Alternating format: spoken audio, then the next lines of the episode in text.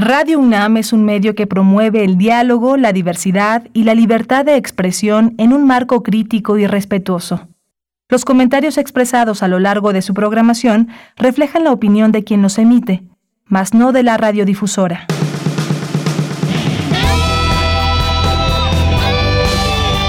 Prisma RU.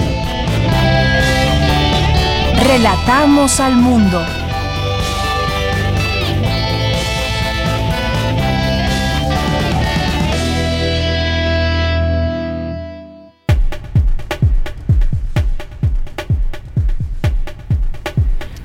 ¿Qué tal? Muy buenas tardes. Qué bueno que ya nos acompañan aquí en Radio UNAM. El programa es Prisma RU. Gracias por su atención, por elegir esta opción en el cuadrante. Hay muchas estaciones de FM, de AM en nuestra Ciudad de México y también esta posibilidad que tienen de escucharnos a través de www.radio.unam.mx. Siempre un gusto estar aquí con ustedes, informándoles y hay muchas cosas que comentarles el día de hoy. Una de ellas, pues hoy se da a conocer desde el día de ayer de este grupo interdisciplinario, el GIEI, que militares infiltraron a estudiantes de Ayotzinapa.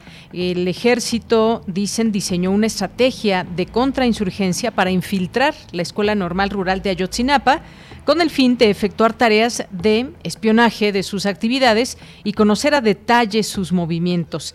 La noche de la desaparición de los 43 estudiantes de Iguala a través de la inteligencia eh, tenía información al momento de lo que sucedía, la cual oficialmente se complementaba con la del Centro de Investigación y Seguridad Nacional, el CISEN, y las corporaciones policíacas federal y estatal, que reportaban en tiempo real, según señala este tercer informe del Grupo Interdisciplinario de Expertos Independientes, lo cual pues es sumamente grave esta revelación. ¿En qué sentido? Pues en que las autoridades en su momento siempre ocultaron la verdad, ocultaron la realidad y hay responsables muy claramente en todo esto.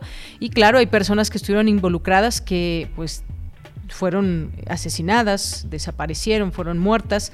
Estos hallazgos se difunden a partir de la reanudación de sus actividades en México a partir de 2019. Un tema de verdad más que preocupante lo que está revelando este grupo. Bien, pues esto es parte de la información importante en el día de hoy y entre otras cosas también vamos aquí ya en este espacio a conversar con el periodista Juan Omar Fierro sobre todo lo que ha pasado últimamente con el caso Alejandro Hertz Manero, el fiscal eh, de nuestro país, porque ayer la Suprema Corte de Justicia de la Nación ordenó la libertad inmediata de quien fuera su cuñada, eh, Alejandra Guadalupe Cuas Morán, acusada de delito de homicidio por omisión de cuidados en agravio de Federico Hertz Manero, hermano, como sabemos, del fiscal de la República, y pues tras concluir que no existían elementos de prueba para imputarle dicho ilícito, pues con unanimidad de 11 votos, el Pleno de la Corte ordenó cancelar la orden de aprehensión que había en su contra y también que saliera de la cárcel. Eh, Laura, Laura eh, Morán Servín y pues bueno, expareja de Federico Hertz Manero por este caso. Desafortunadamente, pues ahí está un tema de justicia del que se puede hablar y bueno, pues ahí está la libertad inmediata. Quien estaba en la cárcel, Alejandra Guadalupe Cuevas Morán, acusada de delito de homicidio. Bueno, pues de este tema vamos a hablar con el periodista Juan Omar Fierro. Vamos a platicar también eh, más adelante y en nuestra primera hora ora con la doctora Marisa Belaustegui Goitia, quien es directora del CIEG, del Centro de Investigaciones y Estudios de Género, que mañana rinde su primer informe de actividades. Así que tenemos algunas cosas que comentar con ella, algunos temas que por supuesto estaremos conversando con la doctora. Vamos a tener ya en nuestra segunda hora esta participación que hay que tenemos quincenal con Fundación UNAM y en esta ocasión les vamos a platicar del ciclo de documentales Jueves de Ciencia de Fundación UNAM TV UNAM. Así que no se pierdan esta entrevista con el doctor Jaime Urrutia eh, Fukugauchi, que es integrante del Consejo Fundación UNAM y del Colegio Nacional.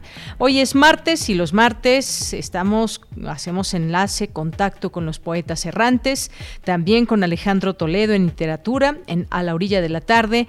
Tendremos, por supuesto, también cultura con Tamara Quirós. Y, pues, por supuesto, también toda la información universitaria de México y del mundo. Lo que nos dé tiempo de todo esto que siempre pretendemos darle mucha información en estas dos horas. Gracias por su atención. No se olviden de escribirnos, de comunicarse a través de las redes sociales, Prisma RU en Facebook y arroba Prisma RU en Twitter.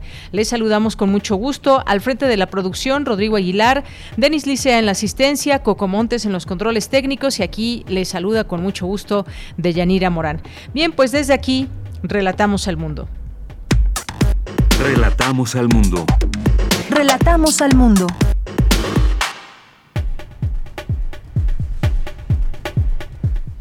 Y en este martes 29 de marzo, en la información universitaria, retomando el formato presencial, sesiona el Consejo Universitario, analiza la cuenta anual correspondiente al año 2021 y la creación del doctorado en enfermería, entre otros puntos.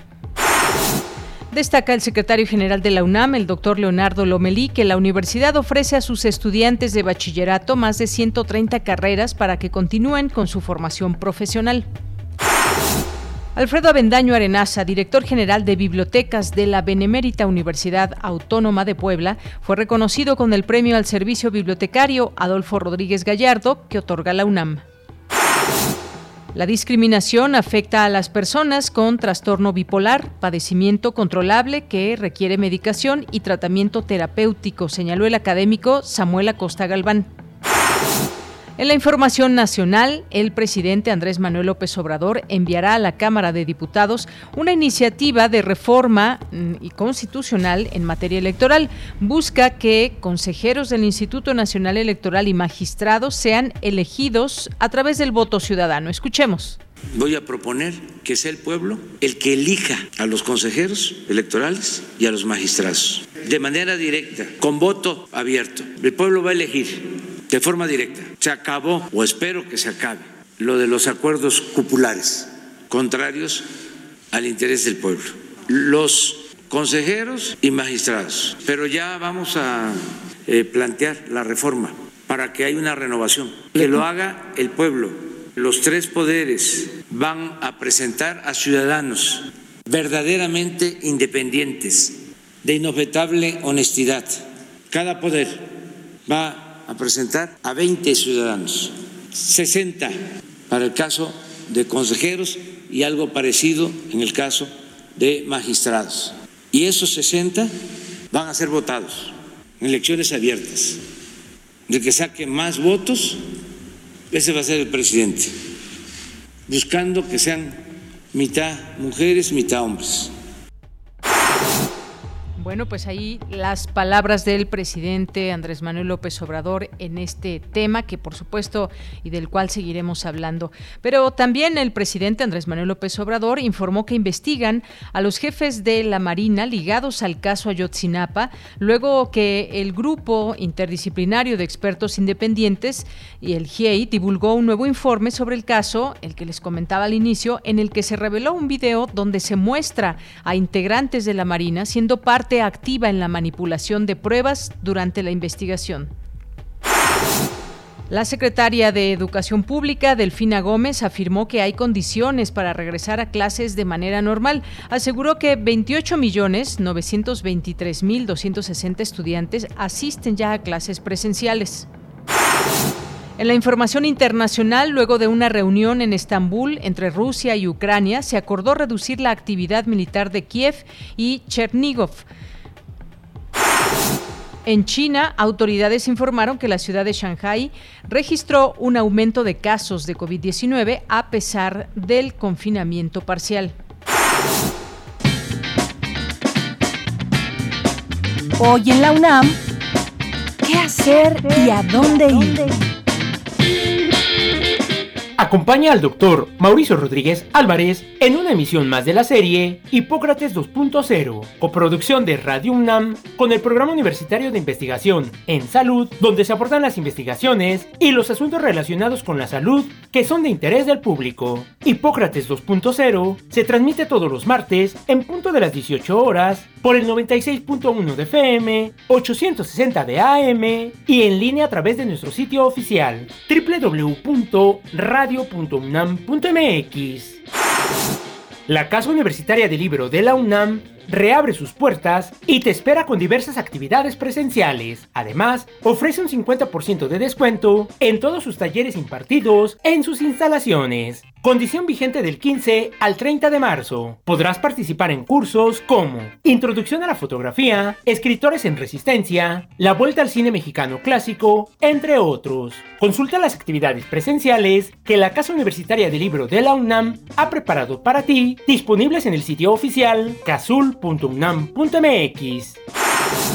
El Museo Universitario Arte Contemporáneo te invita a visitar la exposición Maternar, entre el síndrome de Estocolmo y los actos de producción, con una selección de obras producidas por artistas de diversas generaciones y latitudes durante los últimos 20 años, mostrando la maternidad como un concepto de disputa desde muchas trincheras. La muestra Maternar entre el síndrome de Estocolmo y los actos de producción, la podrás visitar en el Museo Universitario Arte Contemporáneo de jueves a domingo de 11 a 17 horas hasta el 12 de junio de 2022. Durante tu visita deberás respetar las medidas sanitarias recomendadas por el personal de este recinto universitario.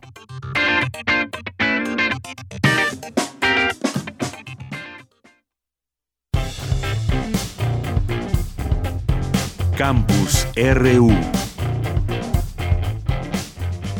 Entramos ya a nuestro campus universitario de este día, martes 29 de marzo del año 2022, una con 14 minutos, y la UNAM informa que en relación con la situación jurídica del doctor Eduardo López Betancourt, luego de que un juez de amparo ordenó la suspensión definitiva en su favor para que se le reincorpore como profesor, miembro del Consejo Técnico de la Facultad de Derecho y presidente del Tribunal Universitario, la UNAM ha determinado que, en acatamiento al citado mandato judicial, la universidad realizará las acciones conducentes para que el Consejo Técnico dé estricto cumplimiento a la resolución interlocutoria.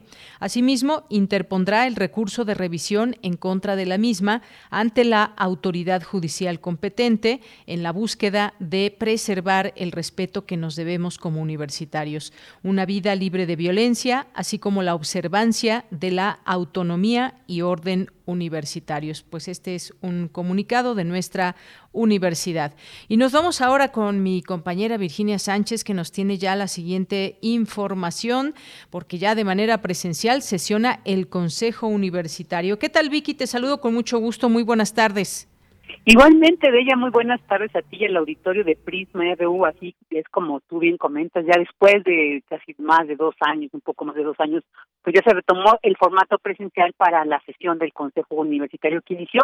Esta mañana aún se sigue llevando a cabo este máximo órgano de gobierno de la Universidad Nacional que preside el rector Enrique Grago y quien para iniciar solicitó ponerse de pie y guardar un minuto de silencio en memoria del doctor José Arcadio Boveda investigador emérito, doctor honoris causa, ex integrante de la Junta de Gobierno y exdirector del Instituto de Astronomía, también del ingeniero Agustín Rodríguez, secretario general del Sindicato de Trabajadores de la UNAM y de todas y todos los universitarios que fallecieron en este lapso.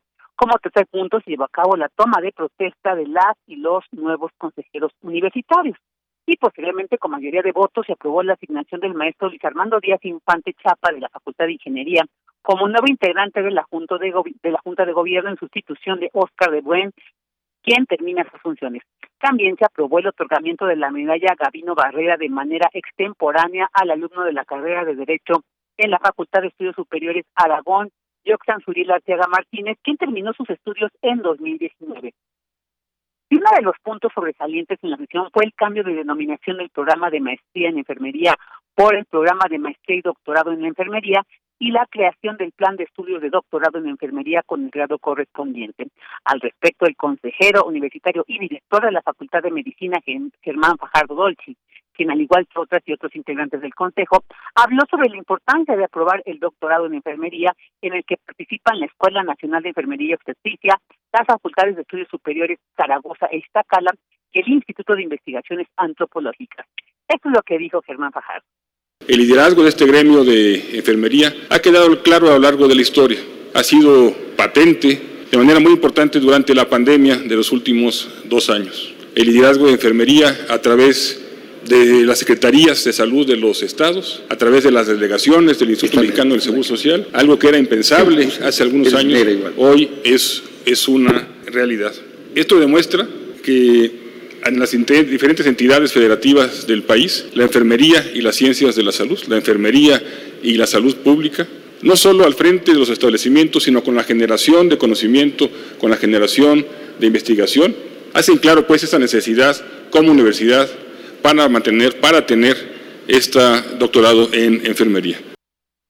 Y el plan de estudios del doctorado en enfermería en el que también participaron la Facultad de Medicina, el Hospital Infantil de México y los Institutos Nacionales de Cardiología, Neurología y Neurocirugía de Nutrición y de Rehabilitación se impartirá en la modalidad presencial y tendrá una duración de ocho semestres para alumnos de tiempo completo o de hasta diez semestres para los de tiempo parcial. Los estudiantes podrán seleccionar actividades académicas con valor complementario también realizar estancias de investigación en instituciones de educación superior y de salud, entre otros puntos. Respecto a la modificación del plan de estudios de maestría, se destacó la importancia de atender las necesidades actuales, toda vez que en el ámbito mundial se ha establecido el compromiso de fortalecer esta disciplina científica que tiene un triple impacto. Mejorar la respuesta a las necesidades de salud de la persona, la familia y las comunidades, promover la equidad de género y contribuir al crecimiento económico.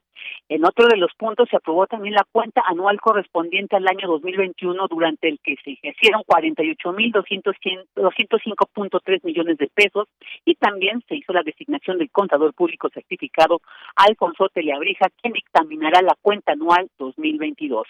Asimismo, pues todavía se está llevando a cabo esta sesión, están dando a conocer los informes de las comisiones de incorporación y revalidación de estudios y de títulos y grados, de la especial electoral, así como de la Defensoría de los Derechos Universitarios, Igualdad y Atención a la Violencia de Género correspondientes al periodo 2020-2021. De ello, pues hasta el momento este es el informe sobre esta sesión del Consejo Universitario. Vicky, pues muchísimas gracias, gracias por esta información y ahí pues cualquier situación nos informa sobre lo que está sesionando, lo que más falta todavía también del Consejo Universitario. Muchas gracias. A ti, ella, muy buenas tardes, seguimos en contacto. Muy buenas tardes. Gracias a mi compañera Vicky por esta información. Nos vamos a enlazar ahora con Cindy Pérez Ramírez porque nos va a platicar de otra información que eh, Alfredo Avendaño Arenaza, director general de bibliotecas de la Benemérita Universidad Autónoma de Puebla, fue reconocido con el premio al servicio bibliotecario Adolfo Rodríguez Gallardo que otorga la UNAM. En un momento nos estará informando de ello. Eh, y pues este premio que como les decía otorga nuestra universidad. ¿Qué tal Cindy? Te saludo con mucho gusto. Buenas tardes. ¿Qué tal Deyanira? Muy buenas tardes a ti y al auditorio de Prisma RU. En reconocimiento a su trayectoria, visión y liderazgo en la transformación del sistema bibliotecario de la Buenemérita Universidad Autónoma de Puebla y sus contribuciones, Alfredo Avendaño Arenaza, de esa casa de estudios fue distinguido con el premio al servicio bibliotecario Adolfo Rodríguez Gallardo que otorga la UNAM a través de la Dirección General de Bibliotecas y Servicios Digitales de la Información. En la ceremonia de entrega de este reconocimiento realizada en el marco de la 43 Feria Internacional del Libro del Palacio de Minería, Alfredo Avendaño refirió que ante la pérdida de la centralidad del libro impreso, las bibliotecas deben reinventar sus espacios de aprendizaje.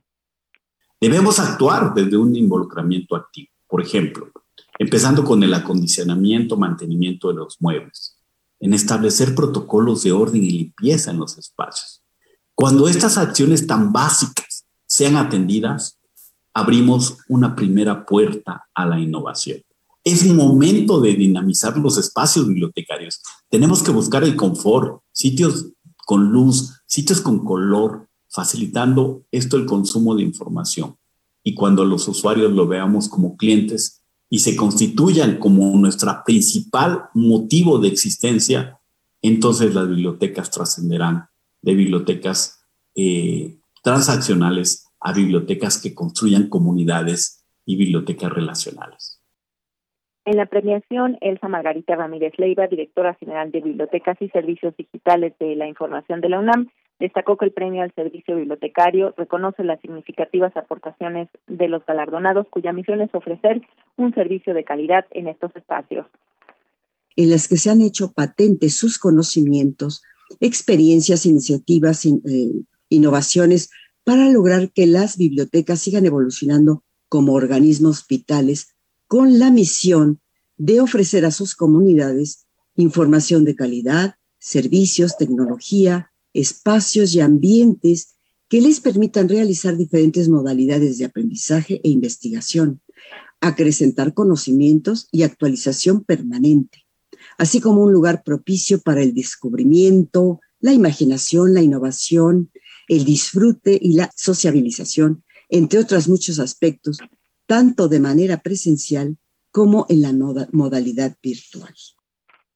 Deyanira, uno de los mayores méritos de Alfredo Avendaño Arenaza es la consolidación de la Biblioteca Digital de la Dirección General de Bibliotecas, la cual actualmente cuenta con 43 sistemas de información en línea, con 124 bases de datos y 418.134 libros electrónicos, con un promedio mensual de 86.000 descargas.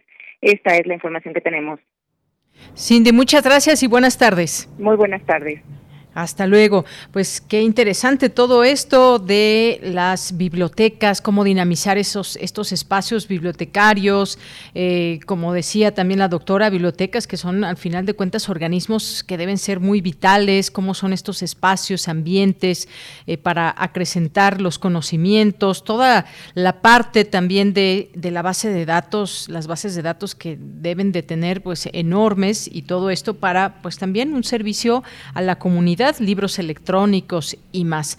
Bien, pues nos vamos ahora con Dulce García. Inaugura la UNAM el Orientatón 2022 para que los jóvenes de bachillerato elijan su carrera profesional con más seguridad. Adelante, Dulce. Deyanira, muy buenas tardes a ti al auditorio de Prisma RU. La elección vocacional es un proceso de autoconocimiento, aprendizaje y desarrollo en el cual las y los estudiantes de bachillerato intervienen de manera central con su historia personal, con sus intereses, capacidades, motivaciones, aptitudes, valores, expectativas y las diferentes influencias que reciben de los ambientes que los rodean. Es así que muchas veces, aunque parezca fácil hacer la elección de una carrera universitaria, lo cierto es que dicha decisión se logra mejor si hay un un acompañamiento. Por ello, nuestra universidad lleva a cabo el Orientatón UNAM Virtual 2022, a través del cual se busca apoyar a las y los estudiantes de bachillerato que se encuentran en proceso de elección. Durante la inauguración de este evento, el doctor Leonardo Lomelí, secretario general de la UNAM, dijo que después de muchos años, los estudiantes siguen inclinándose por las carreras de mayor demanda, sin saber que existe una más amplia oferta de carreras en la UNAM que podrían atender de manera más puntual a los intereses de cada uno de las y los estudiantes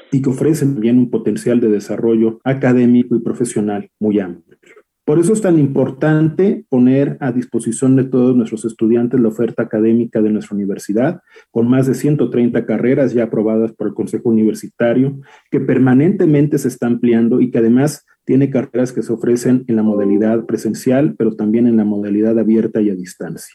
Una de las lecciones de la pandemia que esperamos que perdure es precisamente que nuestros estudiantes han tenido que familiarizarse con el aprendizaje autónomo y también con el uso de las tecnologías de la comunicación y la información y del aprendizaje y el conocimiento a distancia. Y esto será un acervo independientemente de que ellos lleven sus carreras eh, de manera presencial. En su oportunidad, el doctor Germán Álvarez Díaz de León, director general de orientación y atención educativa de la UNAM, detalló que durante dos semanas las y los estudiantes tienen la oportunidad de conocer tanto la oferta académica de las facultades e institutos de la UNAM como aspectos de cómo se conforma el gabinete universitario. Retomamos la experiencia del año pasado y conjuntamos en un solo evento los objetivos de dos grandes programas que a lo largo de ya 20 años han probado su eficacia en esto, que son el estudiante orienta al estudiante y la jornada Universitaria de orientación vocacional. Nos abren las puertas las escuelas y facultades e institutos para que los alumnos interesados en las carreras conozcan de primera mano no solo las instalaciones de las personas, sino el clima, el ambiente y lo bonito de todos nuestros campus universitarios. De Yanira, además, los jóvenes podrán interactuar con estudiantes y profesores de las diferentes licenciaturas que les hablarán tanto de la experiencia de haber elegido cierta carrera como de la importancia del quehacer profesional. En este encuentro también estuvieron presentes la maestra María Dolores Valle, directora general de la Escuela Nacional Preparatoria, y el doctor Benjamín Baraja Sánchez, director del Colegio de Ciencias y Humanidades, quienes exhortaron a las y los estudiantes a participar en las actividades del Orientatón 2022. Para informarse sobre dichas actividades, pueden consultar la página www.orienta.unam.mx.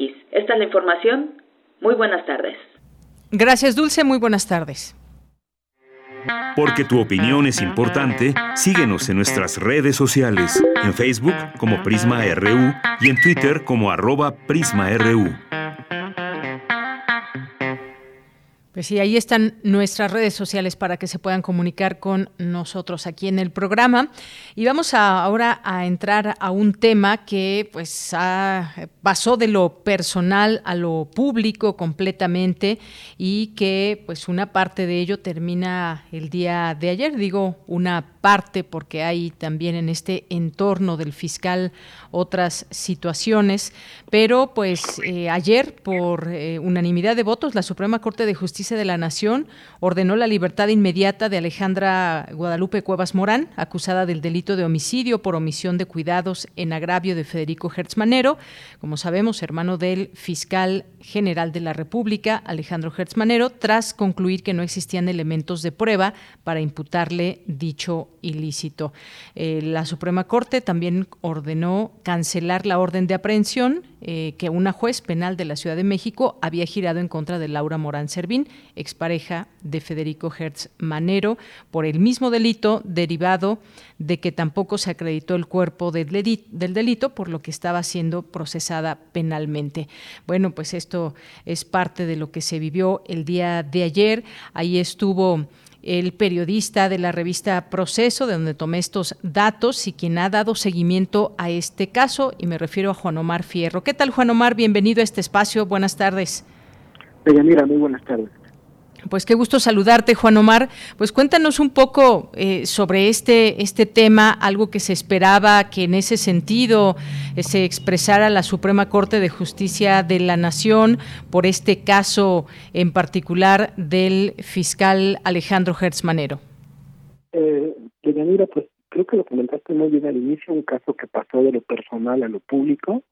Se trata justamente de la muerte de Federico Hertzmanero, hermano del fiscal el general de la República, Alejandro Manero. Esta muerte ocurrió en eh, septiembre de 2015, pero desde eh, la muerte de, su hermano, el fiscal Alejandro Manero, en ese momento no tenía ningún cargo, presentó una denuncia penal en contra de la familia de, eh, pues de, la familia política, ¿no? En este en este momento, pues Laura Morán Servín y su hija eh, Alejandra Guadalupe Cuevas Castillo, pues formaban parte de su familia política.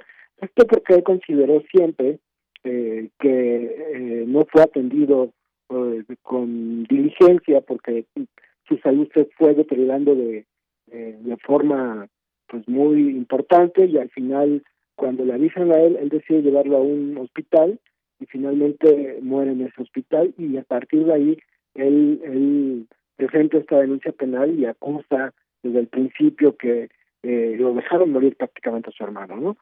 Ayer este, este debate, pues bueno, en un principio él lo hace público porque la denuncia que él presentó desde el inicio no prosperaba, eh, en su momento alegó que no prosperaba porque eh, esta familia pues tiene nexos con el gobernador del Estado de México, ¿no? Una hermana de Laura Morán Servín, pues es la suegra de Alfredo del Mazo porque una de las, eh, una hija de, de de la suegra del mazo, pues viene siendo pues prima de, de esta familia Codas Castillo que estuvo ascendiendo a su mamá. Y bueno, él alegaba que había ahí eh, favoritismo.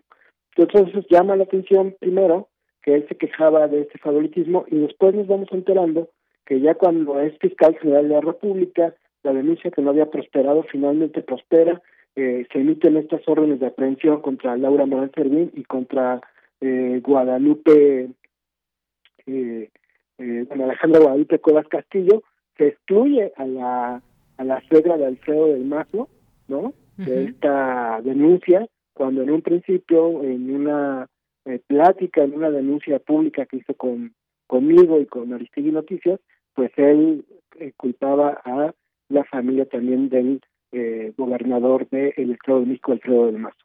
Sin embargo, eh, en esta denuncia final, finalmente, en esta denuncia penal, finalmente se enfoca solamente en Laura Morán Servín y en una de sus hijas, eh, y se emite esta orden de aprehensión. Eh, desde un principio, eh, la familia logra un amparo, eh, esto el año pasado, y, y, y el propio Alejandro Gersmanero acude a la corte con la idea pues de que no se les conceda, ¿no? Sin embargo, ya después eh, de varias polémicas eh, y de que la de que un juez de amparo ya había dado un amparo para la familia en el sentido de que se tenía que revocar esta orden de aprehensión en el caso de de, de Guadalupe de Alejandro Guadalupe Cuevas Castillo pues también se tendría que eh, lo, Alejandro Guadalupe perdón este Cuevas Morán eh, Castillo son sus hijos. Pues también se tenía que revocar no solo la orden de aprehensión sino la eh, el auto de formal prisión pues, por la falta de elementos y por la falta de pruebas no eh, pues cuáles son los elementos que por ejemplo en la discusión de ayer la Suprema Corte de Justicia toma en cuenta pues eh, eh, efectivamente la familia de Laura Morán pues eh, contrató servicios médicos para la atención de Federico Gersmanero. También el, el ministro ponente del caso Alfredo Gutiérrez Ortiz Mena reconoce que hay una que efectivamente hubo negligencia en los cuidados de, de Federico Gersmanero, pero eh, advierte que no se le puede atribuir a la pues a, su expareja, a su ex concubina que es Laura Morán, ¿no? Entonces finalmente eh, la unanimidad de los ministros se da después de esta polémica por este audio en el cual el fiscal general de la República habla con el subprocurador eh, de control competencial, eh, Juan Ramos López, eh, hablando justamente de, de, que habían habían estado reuniendo con ministros para eh, justamente, digamos, cabildear un, un, una sentencia favorable a, al fiscal Alejandro Gersmanero. Sin embargo, pues la Corte considera que en realidad no hubo elementos de prueba, no hay cuerpo del delito para imputarles este delito a estas dos mujeres finalmente por eso se ordena la libertad inmediata ayer de Alejandra de Alejandra Cuevas Morán y también cancelar ya la orden de aprehensión absolver por así decirlo a Laura Morán Servil eh, la expareja de Federico Gersmanero no me parece que en la queja del fiscal sobre la influencia del gobernador del Estado de México en este caso se revierte en su contra porque eh, todo indica que el propio fiscal pues también utilizó su posición de poder digamos, para cobrar una venganza eh, política y una venganza personal en contra de esta familia. No dejó que los cauces normales de la justicia se encargaran, porque si no hubiera, pudo haber recurrido a más amparos, pudo haber recurrido, digamos, a la justicia tradicional si no estaba conforme, eh, y, no lo hizo, sino que eh, todo indica que eh, su cargo de fiscal general de la República, pues se hizo valer para que se emitieran estas órdenes de aprehensión que incluyera, digamos, elementos suficientes de prueba para imputarles, eh, pues, este esta muerte, ¿no? De Federico uh -huh. Que él, eh, el, el, delito por el cual se estaba procesando estas mujeres era el delito de homicidio en, por omisión de cuidados, ¿no? En agravio de esta persona, pero eh, aún con todo lo que eh, aportó Gersmanero, la Suprema Corte ha decidido que no existían estas pruebas para imputar ningún acto ilícito. Estas dos mujeres, una de ellas estuvo encarcelada casi dos años uh -huh. eh, por este proceso penal que tiene estos tintes personales y esta pues influencia aparente. Así es. Perdón. Efectivamente, Juan Omar, pues queda esa Ay, sensación, esa sensación, eh, perdón, salud, es que da esa sensación el uso de la justicia, el mal uso de la justicia que se revela en todo esto, más allá de que pueda haber elementos o no que puedan o pudieron llevar al fiscal a emprender todo este proceso. Y luego la respuesta de hoy del presidente López Obrador, ¿qué te parece, Juan Omar? Dice que pues celebra la decisión de la Suprema Corte, ya que dijo es la mejor manera de enfrentar las controversias y también dijo que ya giró instrucciones para brindar eh, todas las medidas de protección a Alejandra Cuevas, luego de que pues eh, también se leyera este comunicado allá ayer afuera de la corte donde pedía justamente pues poder tener una eh, una interlocución con el propio presidente y esta petición de medidas de, de protección. Pues eso, eso, la, la respuesta del presidente López Obrador, pues sí acredita que no fue una contienda igual entre el fiscal general de la República y esta familia y que el gobierno federal está reconociendo esa asimetría de poder y que está reconociendo en todo caso la necesidad de protección de esta familia, ¿no? Para que no se vuelva a presentar ningún tipo de abuso o ningún tipo de incidente que afecte la libertad y la integridad de esta familia. Eso, por supuesto, que eh, representa entonces pues un, una especie de, de juicio sobre la actuación del fiscal en este caso, porque pues no sé si no se considerara por parte del gobierno federal que la actuación de Alejandro Kersmanero fue eh, asimétrica y con ningún tipo de abuso de poder, pues no sería necesario que esta familia quedara protegida. Eh, me parece que en ese sentido, pues es una decisión acertada por parte del gobierno federal. Esta familia merece eh, pues vivir con tranquilidad y me parece también que ayer el fiscal general de la República pudo haber salido a, hacer una aclaración personal y decir que acata la decisión de la Suprema Corte de Justicia de la Nación. No tiene de otra, pero aún así hubiera sido importante que el propio fiscal reconociera que jurídicamente no pudo acreditar lo que él piensa. Y él piensa que eh, esta familia abusó de su hermano eh, psicológicamente y físicamente hasta provocarle la muerte.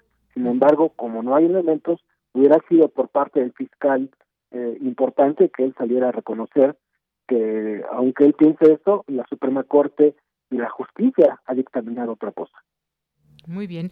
Bueno, pues vaya, vaya caso y con eso también que mencionaba al inicio, un caso muy personal, pues ha salido a la luz pública y de qué manera hay todo un escándalo ahora y bueno, esta decisión de la Corte que parece un revés para el fiscal del que últimamente se ha hablado mucho, si realmente pues debe seguir al frente de la Fiscalía con pues todos estos y otros elementos que se han señalado. Pero veremos qué sucede. Por lo pronto, pues hasta donde vemos, el presidente Andrés Manuel López Obrador pues le ha dado su apoyo de alguna manera. Muchísimas gracias, Juan Omar. mira, con muchísimo gusto para todo el punto de Radio UNAM. Gracias, un abrazo, gracias por este reporte especial. Y bueno, pues gracias a Juan Omar Fierro, periodista de la revista Proceso, quien ha dado seguimiento a este caso. Bueno, antes de irnos a la siguiente conversación, vámonos a esta, a esta cápsula que tenemos de la Feria Internacional del Libro del Palacio de Minería cuadragésima tercera Feria Internacional del Libro del Palacio de Minería. Históricamente, los varones han estado al frente de lo público y a cargo de la dirección social, y según la estadística, son quienes más inciden en la perpetración de la violencia en todas sus formas. En una era de cambios, ¿qué entendemos por masculinidad? ¿Qué retos hay por abordar en la construcción de la paridad social? De esto trata la mesa el trabajo con hombres hacia la no violencia y la igualdad en el ámbito universitario. Diálogo sobre el quehacer de los varones en un mundo que requiere la ruptura de estereotipos. Súmate a la construcción de ideas este miércoles 30 de marzo a las 13 horas con la presencia de Mauro Vargas, Alejandra Salguero y César Cordero. Modera Beno de Kaiser. Al terminar, la Dirección General de Publicaciones y Fomento Editorial te invita a la presentación del compendio 1521 Un atado de vidas, aportación de la UNAM para conmemorar los 500 años de la caída de Tenochtitlan. En 15 libros cortos, conoce las biografías de mujeres y hombres protagonistas de la conquista de la mano de distintos historiadores, entre ellos Marta Atzin Baena, Gibran Bautista, Úrsula Camba y muchos más.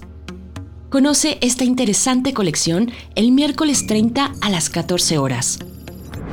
Más tarde, a las 20 horas, te esperamos en la presentación de La antropología de los desastres en América Latina. libro que explora la evolución de dichos fenómenos, sus dinámicas a largo plazo, la capacidad de las regiones para sobreponerse a las catástrofes, entre otros aspectos. Presentan la doctora Virginia García Acosta, Rogelio Altes y Anthony Oliver Smith. Modera Luis López Rosales. Recuerda que este año la Filminería es virtual. Sigue los eventos en las páginas de Facebook y YouTube de la feria y en www.filminería.unam.mx. Cuadragésima tercera Feria Internacional del Libro del Palacio de Minería. Leer es estar vivo. Relatamos al mundo. Relatamos al mundo. Bien, continuamos, continuamos con nuestra siguiente conversación. Ya está en la línea telefónica y le agradecemos muchísimo que nos tome esta llamada para platicarnos de lo que ha sido este primer año de actividades, porque mañana se rendirá el primer informe de actividades de la doctora Marisa Belaustegui Goitia, quien es directora del CIEG, del Centro de Investigaciones y Estudios de Género. La saludo con mucho gusto, doctora. Bienvenida, muy buenas tardes. Ay, al contrario, muchísimas gracias por, por su tiempo y su interés. Gracias, doctora. Pues eh, nos adelantamos un poco para hablar de estas actividades. Mañana, por supuesto, tendremos también aquí la cobertura, pero platíquenos un poco cuáles han sido los principales desafíos, eh, logros de este año ahí en el Centro de Investigaciones y Estudios de Género. Sí, muchísimas gracias. Mira, dos cosas. El CIES nace en un momento como histórico, es un emplazamiento histórico en 2016, y ahí empieza lo que se ha llamado en este vocabulario oceánico de marejadas y, maremotos, la, la cuarta ola. El CIES nace resonando con la cuarta ola, entonces es, es un centro que desde luego tiene una vocación de investigación y de construcción de teorías, pero eh, la, la gestión que, que inicia, la segunda gestión que inicia, que inició el año pasado, lo que yo intenté darle en este plan de desarrollo que te, que te piden que ofrezcas a, la institución, al rector, lo que yo prometí dar es la construcción de, en esta, los estudios de género son estudios teóricos, discursivos, pero también políticos y activistas.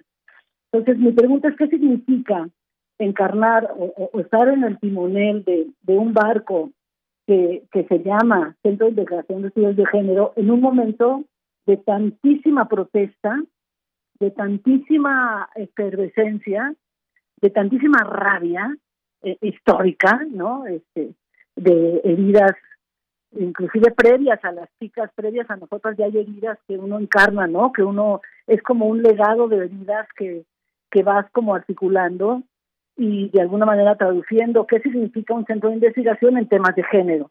Entonces, eh, eh, indudablemente tiene que tener una relación con el activismo. Y de mi, puntal más importante, una de las líneas de investigación más, más importantes, es eh, una, la, el trabajo docente, pedagógico, teórico, metodológico, que convierta, digamos, a la, a la activismo en, en un que, que pueda traducir partes del activismo de la academia y construir también una academia activista. Una, una academia activista y un activismo que tenga resonancia con lo académico. ¿Qué quiere decir esto? Que es un activismo que, que reconoce que el trabajo académico que es que es ver aquello que no se puede ver, que es cambiar los significados de las cosas, que es encontrar vocabularios y lenguajes que, que avancen lo que las activistas hacen codo a codo y pie con pie y lengua con lengua, la academia lo avanza, lo, lo, lo delinea, lo dibuja y, y al nombrarlo hace que aparezca y hace que suceda con eh, el contrapunto y la resonancia de la, del activismo que está en la calle, que está en, en la cámara, que está en estos espacios políticos. Entonces, a mí me ha eh, me, ha hecho mucho sentido pensar que venimos de del 2019, nunca lo voy a olvidar, del 3 de noviembre al 14 de abril, fue la toma, fueron los paros, y la pandemia se traslapó con los paros, entonces tenemos una densidad de tomas y, y una densidad de, pues pues de una universidad que se vació por un lado con diferentes razones por la pandemia y por los paros muy diferentes razones no cuestiones de violencia de género que hay que atender cuestiones de de falta de identidad de nuestras estudiantes no qué quiere decir muere el orgullo UNAM aborta tu orgullo universitario qué quiere decir eso en las paredes de muchas de nuestras facultades no quiere decir necesariamente que las estudiantes no tengan orgullo de pertenecer a, a la universidad, pero que a veces esté ya del honor. Yo, yo recuerdo cuando construíamos en 2007, 2005 la pues los lineamientos, estábamos, bueno, no empezando, pero sí encarreraditas hace 15 años y a veces cuando uno sacaba que existía esto, ¿no? Que, que, medimos, conseguimos dinero de la Cámara, hicimos un proyecto de institucionalización y transversalización de la perspectiva de género que dirigió durante muchos años, durante mi gestión Ana Buquet, eh, desde ahí conseguimos dinero y, y supimos que había eh, cuestiones de acoso y hostigamiento en muchas facultades. Y lo empezamos a denunciar y entonces yo percibí que, que era como que quieres Marisa denostar el honor universitario y sí percibí de pronto que que sí el honor esta figura masculina del honor era era muy importante y, dejar de hablar de las cosas que dolían a las chicas era como como algo que tenía que ver con la preservación del honor, ¿no? Entonces entiendo muy bien cuando las chicas dicen eh, aborta tu orgullo, Namo, es, es eh, tenemos que hacer que el orgullo universitario se desplace a que es el orgullo donde las chicas y los chicos y las chicas, como dicen ahora, vivan con gozo, con inspiradas, contagiadas ahora que verbo, ¿no? Pero ahora contagiadas de, de, inspiración. El primer año del CIES es un año que lleva al, centro a la, a la propuesta de actividades que eh, reparan el tejido desgastado y desgajado, que eh, hacen a las, a, las, a las materias, a, a las actividades con una profunda densidad no solamente de eventos políticamente correctos, sino de eventos donde convences, no solo no solo orientados, digamos, a, a, que tenemos que cumplir, sino que nos gusta cumplir, que hay un gozo en el cumplir con, con profundidades y con, y con proyectos que, que nos unen como comunidad, pero también eh, que nos permiten eh, lenguajes teóricos y experiencias pedagógicas que hacen de la experiencia universitaria el del contacto, que es un reto, ¿no? ¿Cómo nos vamos a llevar? ¿Cómo nos vamos a contactar? ¿Qué tan cerca podemos estar?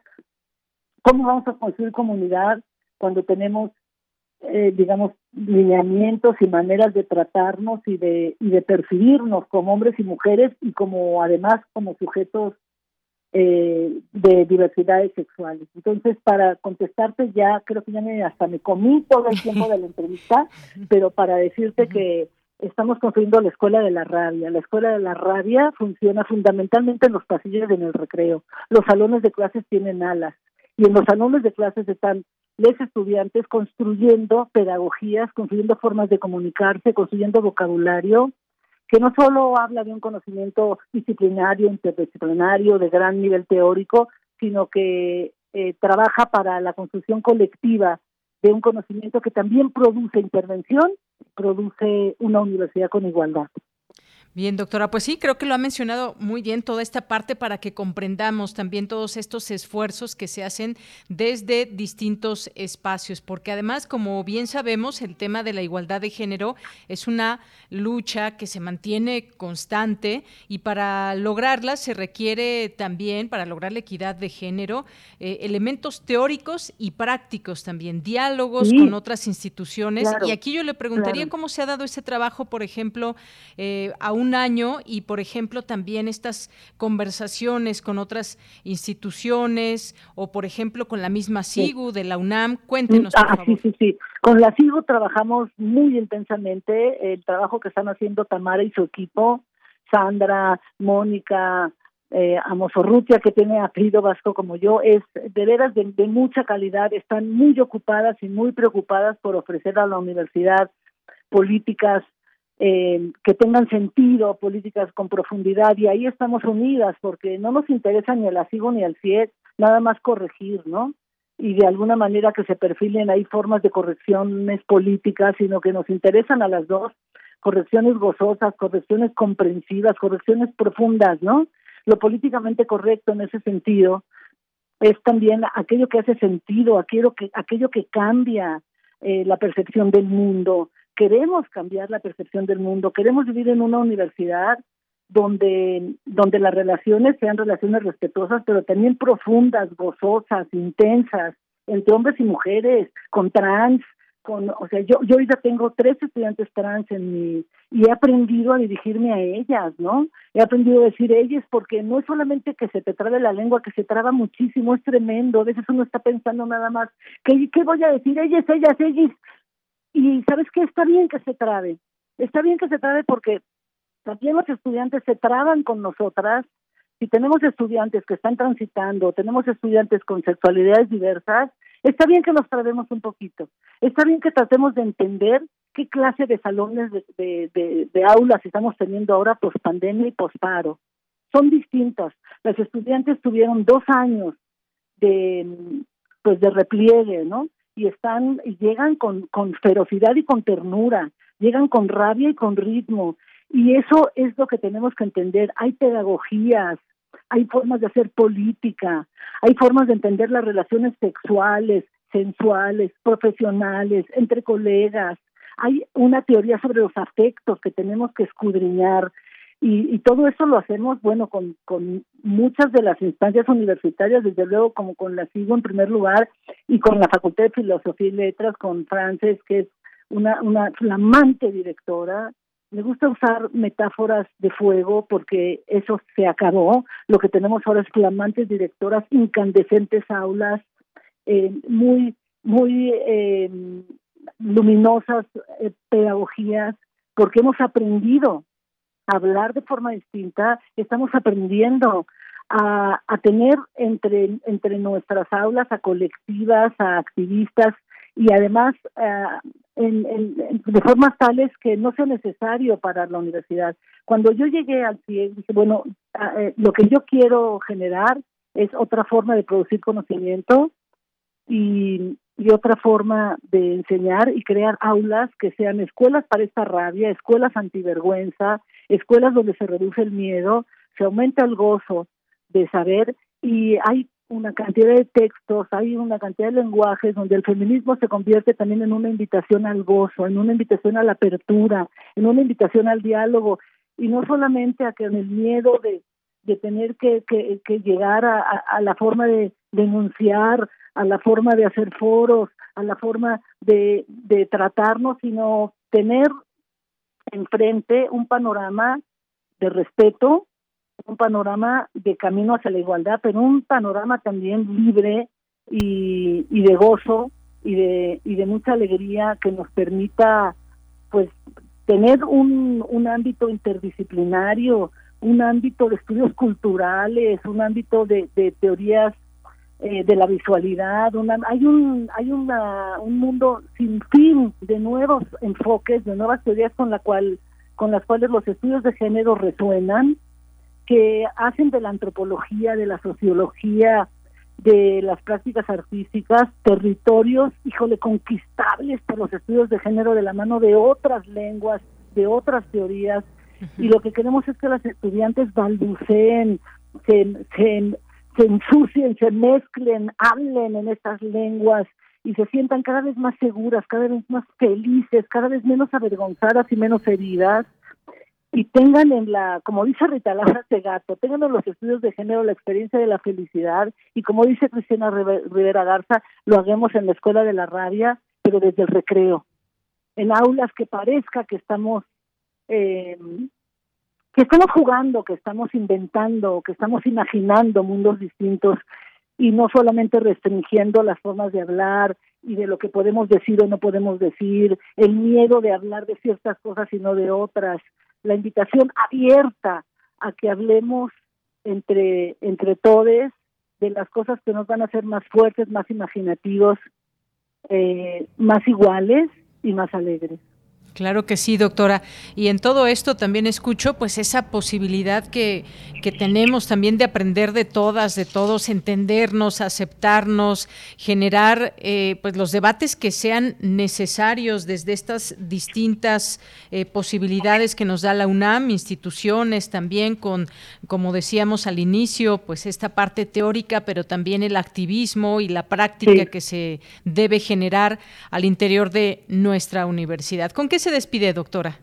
Mire, estamos eh, con la Universidad de Yale, la Universidad de Pensilvania, la Universidad de Buenos Aires y la Universidad de Boston en la Escuela de Extensión. Estamos generando una red de estudiantes del posgrado y de la licenciatura que están eh, acopiando vocabularios y temas de sexualidades diversas. Tuvimos todo este asunto del foro y, eh, y tuvimos una, una gran sensibilidad que, entendemos no de, los sujetos de la diversidad sexual pero también de, hay hay una una preocupación jurídica, digamos, de algunas de nuestras profesoras que son de larga data, ¿no? Entonces, queremos que las estudiantes, ellas mismas, estudiantes de posgrado y de licenciatura, acopien vocabularios, acopien perspectivas, acopien enfoques y propongan foros y propongan conversatorios que, que nos acerquen a las profesoras, porque ellas son las que están adelante, son todas estas sujetos trans, estas personas trans, estas chicas que son además de colectivas estudiantiles que defienden también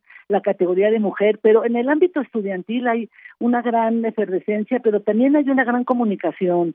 Nos cuidamos todas, nos queremos todas, yo te cuido, todos esos lenguajes hay que hay que aprenderlos y hay que hay que seguir. Eh, hay una red line de Latin American Gender Network que estamos construyendo y hay también otros eh, trabajos que estamos haciendo con universidades en Ecuador y en Buenos Aires, sobre todo con estudiantes de licenciatura y posgrado, que están muy intensamente vinculadas con cuestiones de sexualidad, pero también de salud y acceso a la justicia de prisiones, que nos interesa mucho. Y cerramos con eso, con un trabajo internacional, latinoamericano, basado en estudiantes de posgrado y licenciatura que hablan en lenguas. Muy bien. Pues doctora, me ha dado mucho gusto escucharla, que nos dé la posibilidad de tenerla en este espacio. Mañana vamos a seguir muy atentamente también su primer informe de actividades. Por lo pronto, pues gracias por todas estas Ay, al contrario, Prisma. Gracias. Muchísimas gracias y, y un abrazo muy grande. Gracias por su tiempo. Gracias, doctora. Hasta luego. Un abrazo para usted también. Hasta luego. Hasta luego. Bien, pues fue la doctora Marisa Belaustegui Goitia, directora del CIEG, del Centro de Investigaciones y Estudios de Género, con motivo de su primer informe de actividades y todo lo que está pasando ahí en el centro, su relación también con otras, eh, con otros espacios que están, digamos, en esta misma línea de la igualdad de género y lo que ello implica, porque por ahí nos podemos, podemos meter y hay muchos, muchos temas que eh, se pueden platicar y se puede debatir y nuestra universidad, una universidad eh, con mucho movimiento, con mucha diversidad y lo mejor pues siempre será extender ese diálogo a todas y a todos. Eh, bien, pues nos vamos a ir al corte, ya son las 2 de la tarde y regresamos a la segunda hora de Prisma RU. Porque tu opinión es importante, síguenos en nuestras redes sociales, en Facebook como Prisma RU y en Twitter como arroba PrismaRU.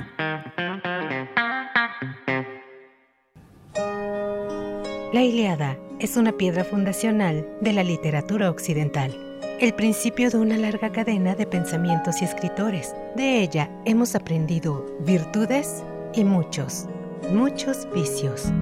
Colectivo Teatro Sin Paredes demuestra la visión femenina de este poema con los versos no cantados de la Iliada en Contra Iliada, Cantos Apócrifos, un contrarretrato a la visión patriarcal del poema griego. De Sara Pinedo. Dirección Violeta Luna. Jueves y viernes 20 horas, sábados 19 horas y domingos a las 18 horas en el Foro del Dinosaurio del Museo Universitario del Chopo del 17 de marzo al 3 de abril. Mayores informes en www.chopo.unam.mx. La visión del ser humano deja de ser masculina. Museo Universitario del Chopo. Este 10 de abril participaremos en el ejercicio de revocación de mandato. Para cuidarnos, el INE implementará protocolos sanitarios en todas las casillas. Debemos usar cubrebocas y respetar la sana distancia. Nos aplicarán gel antibacterial. Solo tú tocarás tu INE, la marcarán y te colocarán tinta indeleble. Si quieres, puedes traer tu propia pluma o utilizar el marcador del INE. El ejercicio de revocación de mandato va y va muy bien. Este 10 de abril participa y celebremos nuestra democracia. ¿Mi INE? Nos une. Inicia el horario de verano. Conforme al decreto por el que se establece el horario estacional en los Estados Unidos mexicanos, este domingo 3 de abril inicia el horario de verano. La noche del sábado 2 de abril adelanta una hora tu reloj antes de irte a dormir e inicia tu día sin contratiempos. No aplica para la franja fronteriza norte ni los estados de Sonora y Quintana Roo. Secretaría de Energía.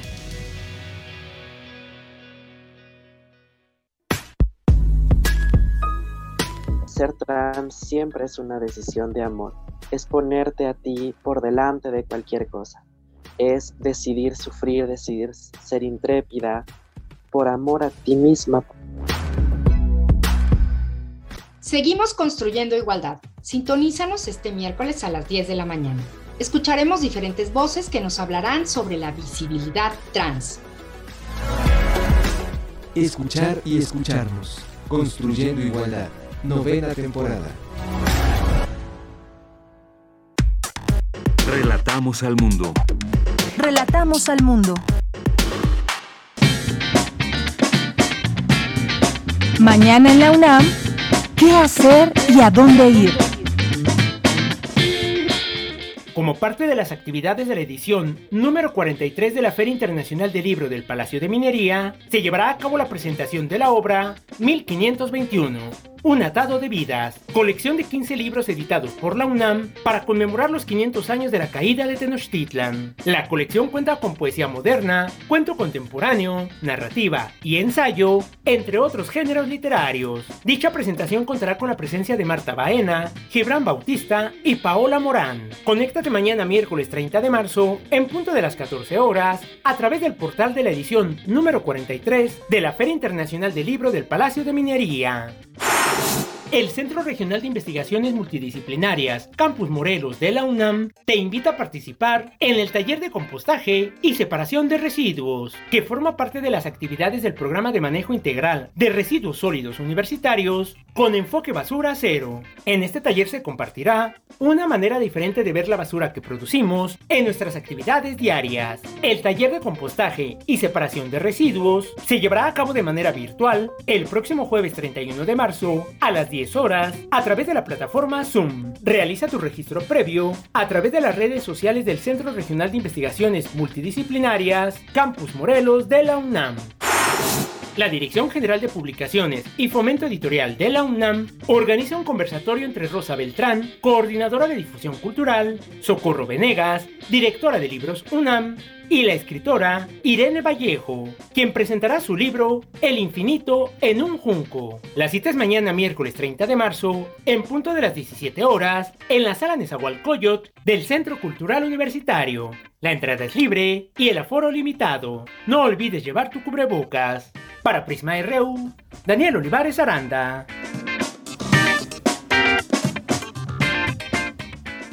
Estamos ya de regreso en nuestra segunda hora de Prisma RU. Sean todas y todos bienvenidos a esta segunda hora donde tenemos todavía mucha información. Gracias por estar sintonizando el 860 de AM, el 96.1 de FM y también a quienes nos escuchan en www.radio.unam.mx. Díganos desde dónde nos están escuchando eh, para que les podamos mandar saludos y sepamos hasta dónde nos pueden estar sintonizando y siguiendo la información desde las frecuencias universitarias de Radio UNAM. Pues comentaba al inicio esta, eh, pues este tema tan importante que revela el GIEI de los militares que habrían infiltrado a estudiantes de Ayotzinapa y todo este, este trabajo de inteligencia de, eh, con el Centro de Investigación y Seguridad Nacional, el CISEN, y todo lo que se habría ocultado en ese momento con, a través de la verdad histórica que se dio a conocer eh, en el sexenio pasado con Enrique Peña Nieto. Y uno se pregunta pues todas estas eh, posibilidades que hay, porque pues el CISEN, que siempre ha trabajado ampliamente en nuestro país, cómo no se supo, no se podía saber nada de lo que había sucedido con los 43 eh, estudiantes. Parece que nada nos llevaba ninguna pista hacia, hacia lo que habría sucedido con ellos. Hasta el día de hoy no se puede dar por sentada una sola, un solo hecho, una sola situación, pero lo que revelan es bastante grave sin duda porque pues ahí se tienen estas informaciones. Ya por lo pronto hoy dice el presidente que se investigan a mandos de la CEMAR, después eh, presentes en, en, Cocula, los mandos de la Secretaría de Marina Armada de México a cargo de la zona en donde desaparecieron los estudiantes de Ayotzinapa en septiembre de 2014 están siendo investigados, es lo que dijo el presidente. Hay que recordar que le dieron su voto de confianza a los familiares de los estudiantes desaparecidos, eh, al gobierno actual que pues hasta hoy todavía pues se han tenido avances, pero no se ha tenido todavía, digamos, una investigación resuelta o que sea un caso cerrado. Esto que dijo el presidente lo señaló en la conferencia matutina de hoy, un día después de que el grupo interdisciplinario de expertos independientes difundió un video que hasta ahora era desconocido, en el que se ve la participación de miembros de la Marina en el basurero de Cocula, lugar con base en el cual se generó la famosa verdad histórica o podemos decir, oficial en el sexenio pasado. Esto es parte de lo que está sucediendo en un caso que pues, impactó eh, a México, que tuvo repercusión, también eh, tuvo respuesta internacional. ¿Cómo nos podemos explicar que desaparecieran así sin encontrar los cuerpos, en todo caso, de estudiantes que fueron desaparecidos, cómo habría pasado esto sin la intervención de las propias autoridades. Parece ser que poco a poco se va llegando a eh, conocer un poco más pues en tema, con toda una verdad que se debe de describir, que se deben eh, tener todos los elementos para saber qué fue lo que sucedió. Bien, pues eh, vamos a mandar ahora saludos a quienes nos están escuchando a través de eh, nuestras frecuencias y que nos escriben en redes sociales como Jorge Morán Guzmán que nos dice es necesario precisar equidad e igualdad de género. Gracias. Elegir carrera, nos dice, es una decisión que puede marcar para siempre. La orientación en ese sentido asume eh, un nivel crítico de, la, eh, de responsabilidad. Bueno, esto por el tema que mencionábamos también del orientatón. Sí, por supuesto, el elegir a qué nos vamos a dedicar o posiblemente a lo que nos podemos dedicar es una decisión muy importante que hay, hay elementos desde la orientación vocacional, por ejemplo, que nos puedan llevar a descubrir eso que, que, nos apasiona, que nos gusta y no llegar un día antes y elegir qué carrera cursar o hacia dónde, qué área dirigirnos. Gracias, Jorge. Eh, saludos a Guerrero, a Diogenito, que nos dice que no solo sea un brazo, sino dos y que se convierta en un abrazo. Muchas gracias, gracias Diogenito, te mandamos muchos saludos. Gracias también a Lorena Ruiz, siempre aquí escuchándonos. Jean-François Charrier, que nos manda también una, una fotografía aquí con algunos libros y revistas. Muchas gracias. Gracias también a Andrés Mar, dice que ya nos está escuchando y saluda a todo el equipo y al auditorio de Prisma RU. Muchas gracias, Andrea. Eh, también siempre agradecida aquí con todos los saludos que enviamos a nuestros radioescuchas. Saludos a quienes están por allá también en la Facultad de Química y muchos saludos también a Gladys Morales, eh, eh, también a, pues a todo el equipo que trabaja en el CIEG UNAM, que por aquí está también siguiendo esta transmisión. José Ramón Ramírez nos dice tan importante trabajo para documentar y promover la igualdad de género. Muchas gracias, eh, José, y saludos hasta Oaxaca. Gracias también a Abel Fernández que nos dice, manda un saludo grande a todo el equipo de noticias de Prisma RU de Radio UNAM, ya rumbo al CCH. Pues que te vaya muy bien, Abel Fernández. Eh, maestro de historia. Muchas gracias que nos escucha siempre y muchos saludos. Eh, César Soto nos dice un asunto demasiado crítico del reporte del grupo de especialistas independientes del caso Ayotzinapa, lo cual habrá, habrá responsabilidades y sanciones de individuos y del Estado por violaciones graves a derechos humanos y garantías. Gracias. Eduardo Mendoza nos dice activando ya el enlace desde Jutepec y mandando abrazos para todo el team, el equipo dinámico radiofónico. Muchas gracias, Eduardo. Saludos hasta la calurosa Jutepec. Bueno, también aquí en la ciudad tenemos bastante calor. Gracias. Gracias a David Castillo. También mm, muchas gracias a David Castillo. Muchas gracias a quien más está por aquí. Gracias a Diogenito, ya lo habíamos mencionado también. Gracias aquí por las fotografías, videos eh, y lugares que recorre Mario Navarrete, un radio escucha que nos lleva por todos los sitios a través de su radio. Muchas gracias. Gracias eh, también a quienes se sumen a esta transmisión. Bueno, pues vamos a continuar con la información. Diana Elguera también aprovechamos, le mandamos muchos saludos. Nos vamos a la información en esta, en esta segunda hora. La discriminación afecta a personas con trastorno bipolar y trabajadoras del hogar. Adelante, Cristina. Buenas tardes, Deyanira. Un saludo para ti y para el auditorio de Prisma RU. El 30 de marzo se conmemoran los días mundiales del trastorno bipolar y de las trabajadoras del hogar. En este marco es indispensable hablar de la discriminación, la marginación social y el estigma. Cabe señalar que el trastorno bipolar es un padecimiento caracterizado por la alternancia de episodios maníacos y depresivos. A nivel mundial afecta al 3% de la población, explicó Samuel Acosta Galván de la Facultad de Psicología de la UNAM. Hasta 2015 eh, estaba el último dato, era el 3% de la población mundial y México no escapa a eso. Tiene que ver justo con transiciones, sí, entre periodos de eh, depresión, donde la persona está pues muy triste, decaída, presenta fatiga, pérdida de interés en general, y esto se extiende más o menos, y ahí la, la dificultad de pronto diagnosticarlo durante dos o tres años. El académico dijo que los psiquiatras pueden ayudar en el aspecto relacionado con medicamentos para estabilizar el estado de ánimo y los psicólogos mediante terapias conductuales que permitan a los pacientes encontrar formas de relacionarse con el mundo externo y desempeñar sus actividades cotidianas en la sociedad. Por otra parte, al hablar de la situación de las trabajadoras del hogar en México, Fiorella Mancini, doctora en sociología e investigadora del Instituto de Investigaciones Sociales de la UNAM, consideró que estas empleadas tienen derechos que deben cumplirse mediante la vigilancia legal de su trabajo y sancionar a los empleadores que incumplan las obligaciones. Actualmente eh, en México hay aproximadamente dos millones y medio de personas trabajadoras del hogar, que nueve de cada diez eh, son mujeres, más de 95% no tienen acceso a servicios de salud, 80% no tiene prestaciones laborales, 46%, es decir, casi la mitad, no tiene no solamente aguinaldo, sino que tampoco tiene vacaciones, tampoco tienen horario fijo, eh, los salarios son bajísimos, las jornadas de trabajo son muy largas, la situación en términos de condiciones laborales, las condiciones de trabajo son profundamente precarias y efectivamente informales. De Yanira, este es mi reporte. Buenas tardes. Gracias, Cristina. Muy buenas tardes. Y nos vamos ahora a la información internacional a través de Radio Francia.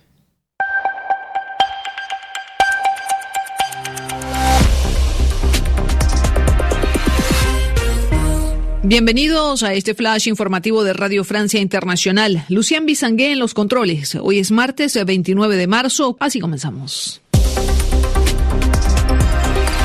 Andreina Flores. En la mesa de negociaciones entre Rusia y Ucrania, la delegación rusa afirma que no se opone a que Ucrania pase a formar parte de la Unión Europea.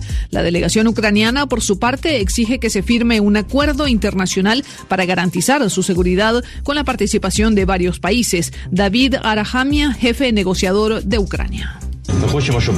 Queremos un mecanismo internacional de garantías, donde los países garantes actúen de una manera similar a la estipulada en el artículo número 5 de la OTAN.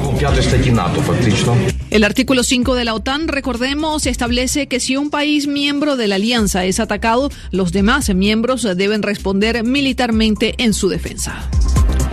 Mientras tanto, en el terreno, Rusia anunció que reducirá de manera radical su actividad militar cerca de Kiev y Chernigov, en Ucrania.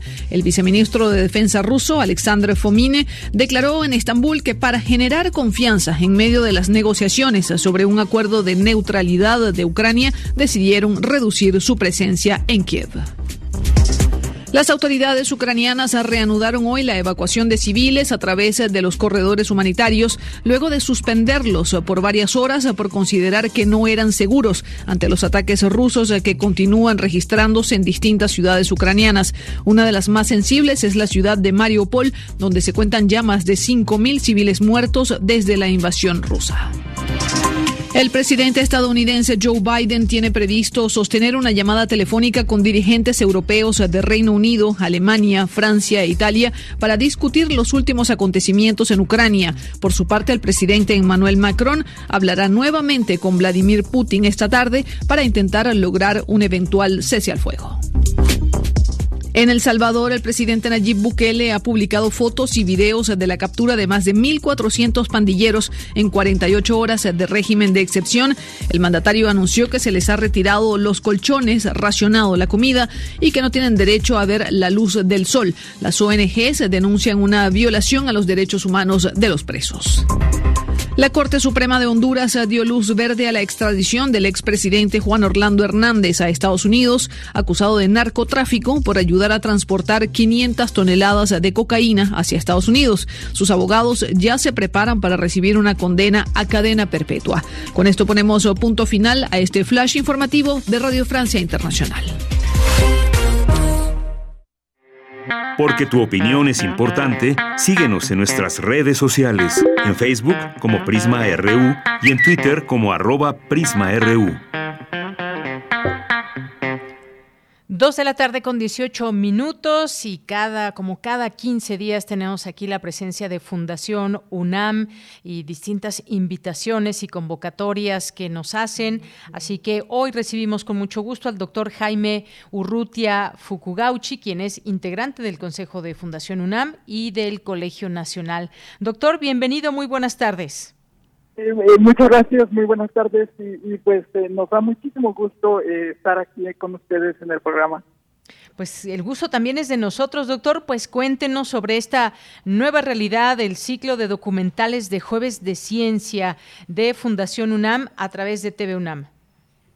el, el, ciclo es parte de las actividades de Fundación UNAM y eh, el Colegio Nacional y el Consorcio de Universidades por la, por la Ciencia. Eh, el consorcio ha resultado muy interesante, agrupa eh, a la UNAM y a universidades aquí en el país y también fuera, en Estados Unidos, en Inglaterra, en Brasil, en Argentina, Chile y esto nos ha permitido ampliar eh, las actividades y también las eh, colaboraciones eh, académicas y también invitaciones a los estudiantes. y el ciclo de Jueves de Ciencia, nuestra nueva realidad, es un proyecto que ha sido, que ha ido creciendo y tenemos ahora las transmisiones en vivo de los documentales en TV UNAM eh, junto con eh, un panel de especialistas, eh, lo cual permite que el programa sea interactivo. Podemos recibir comentarios, preguntas de, los, de la audiencia y esto, por un lado, pues es un reto en televisión en vivo, pero ha resultado muy interesante porque ha ampliado pues la participación de profesores, investigadores y sobre todo los estudiantes.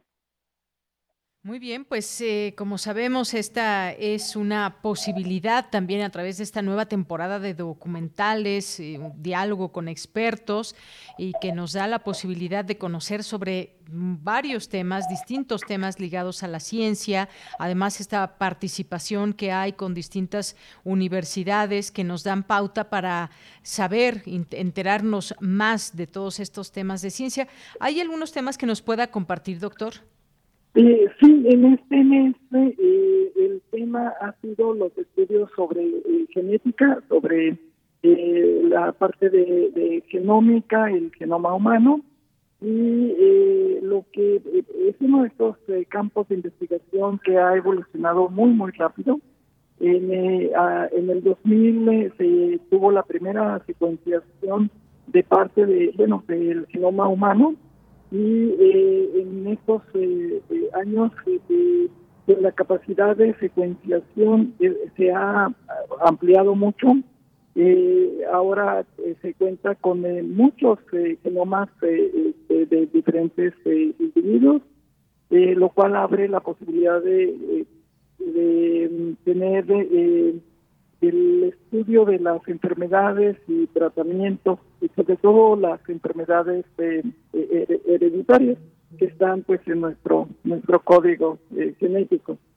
Y se tiene ahora también la capacidad de edición de genes, con lo cual pues no solo podemos ver la predisposición a alguna enfermedad, sino además se tiene pues, en principio la capacidad de hacer la edición eh, genética. Y estos son los temas de este mes.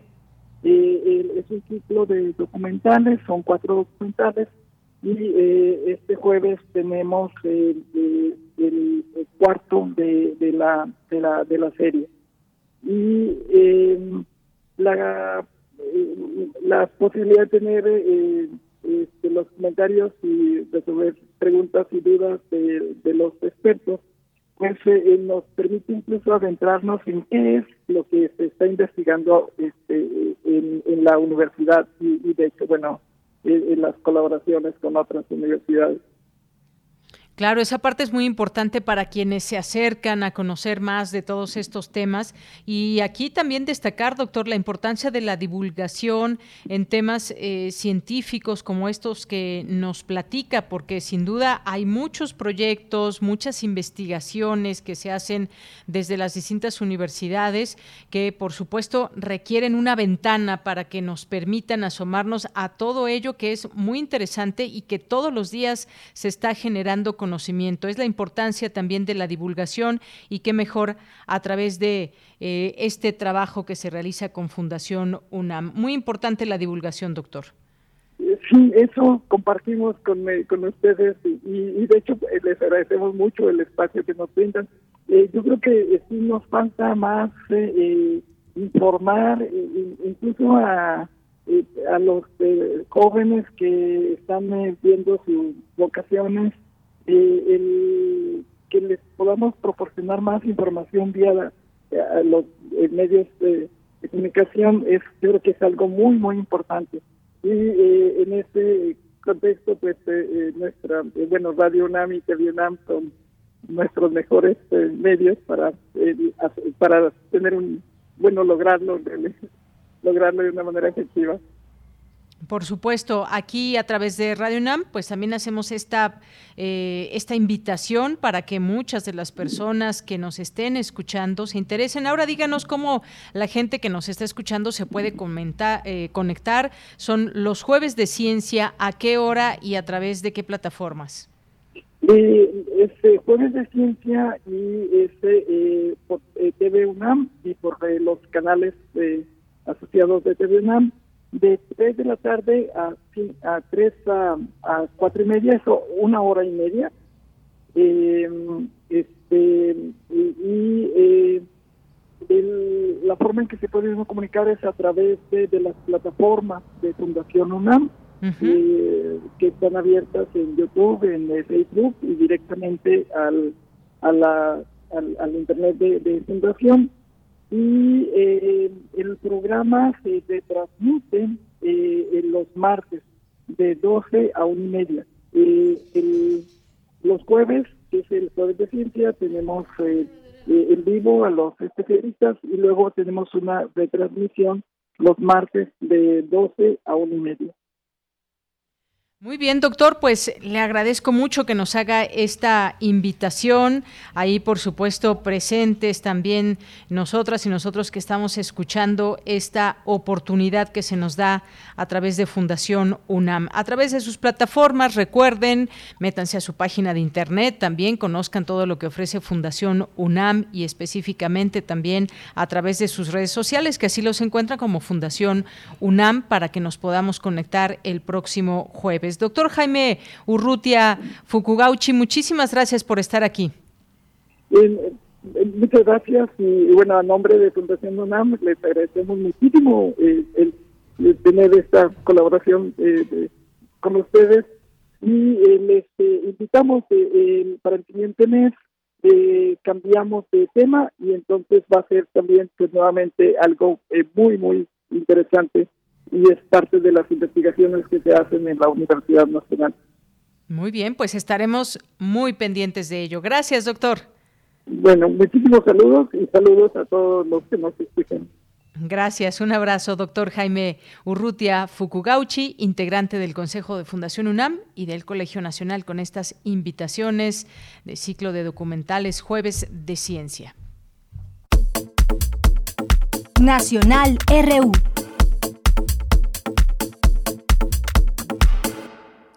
Bien, pues estamos ya en este espacio brevemente con algunos comentarios, algunas notas nacionales que queremos compartir con, con ustedes. Y pues el presidente lo decía bastante en serio, ¿eh? este tema de eh, una iniciativa de reforma electoral y esto pues después del 10 de abril, que es cuando se votará sobre la revocación de mandato o no.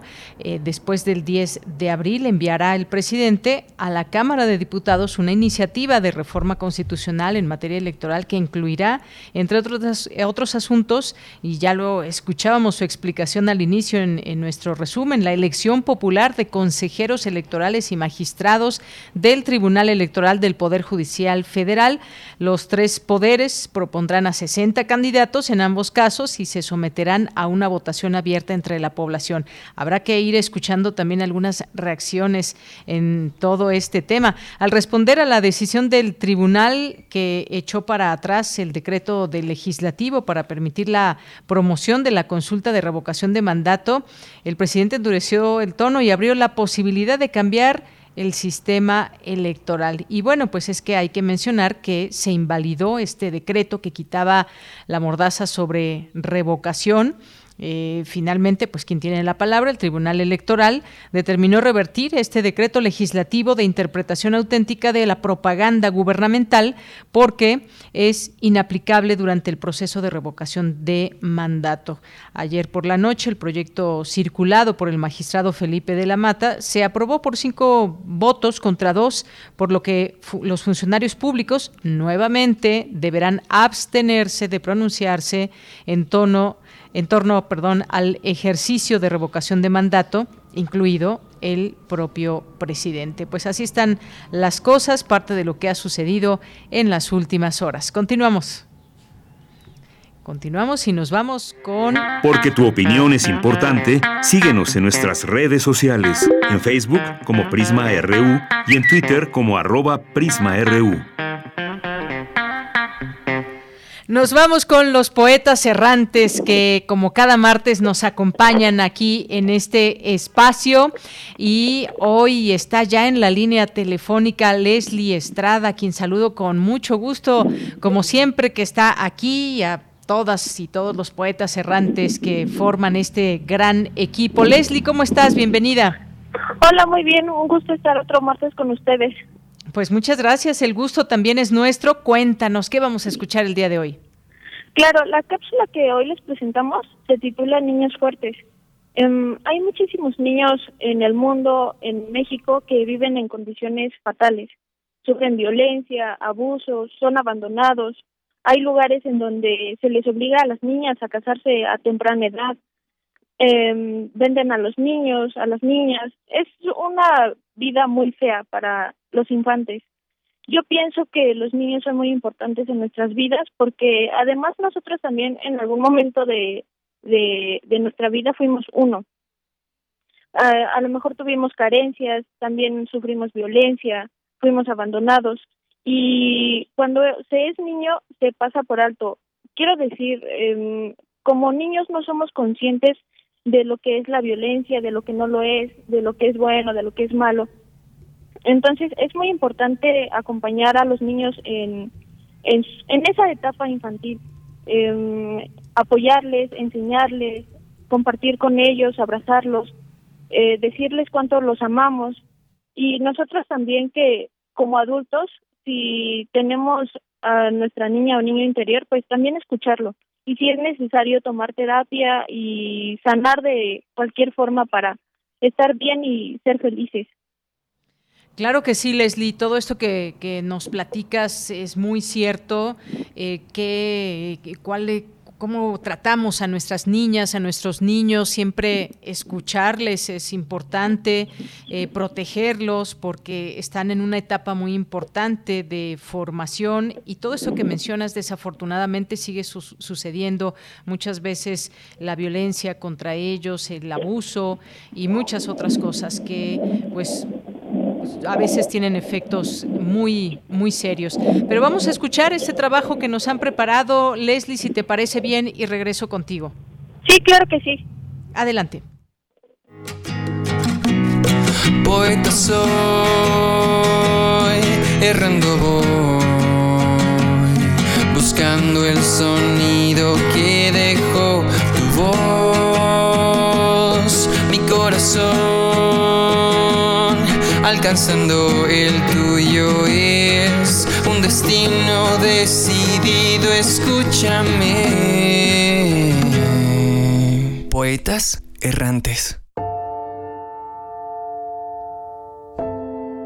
No sirves para nada. ¿Por qué no puedes ser como esa niña? Ella no da problemas. Quítate, no estorbes. ¿Qué problemas puedes tener si solo eres un niño? Cállate y haz lo que te pido. El mundo es cada vez más complicado. Estamos inmersos en una sociedad donde los prejuicios, la intolerancia, la falta de empatía y muchas otras situaciones negativas son el pan de cada día, provocando que vivamos con odio y frustración.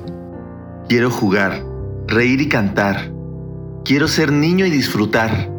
Tenemos derecho a la libertad y debemos respeto, amabilidad Enséñame educación y un mundo donde brille el sol.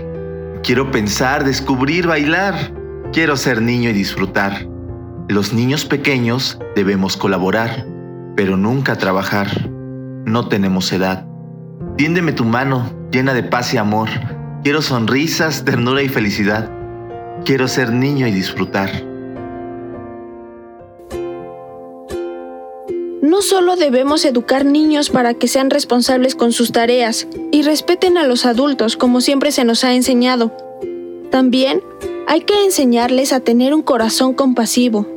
Que amen y quieran con intensidad. Que tengan confianza en sí mismos para que tengan la capacidad de enfrentar desafíos y frustraciones. Que aprendan a tomar sus propias decisiones y que puedan sentirse libres al expresar lo que sienten, piensan necesitan y eligen. Los niños siempre serán capaces de brindarnos momentos y recuerdos inolvidables. Es más fácil construir niños fuertes que reparar adultos rotos. Debemos construir para ellos espacios genuinos de inclusión y crecimiento, soñar con ellos el futuro y ayudarlos a crear en un mundo compartido con otros.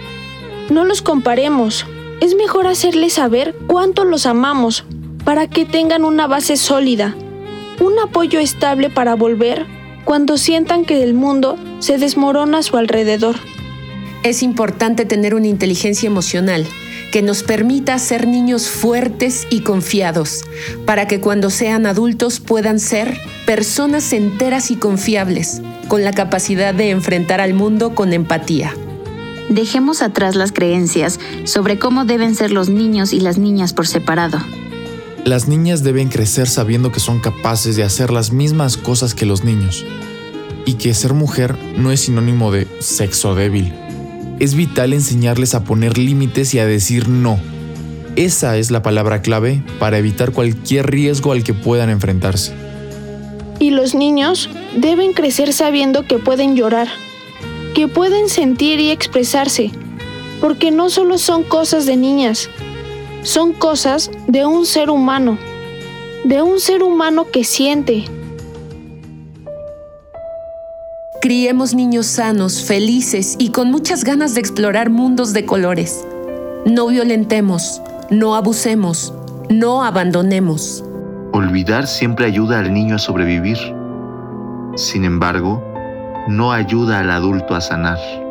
La infancia definirá el destino de nuestros próximos adultos. Volver a soñar con un cielo de caramelo, con la luna de queso y los días sin fin.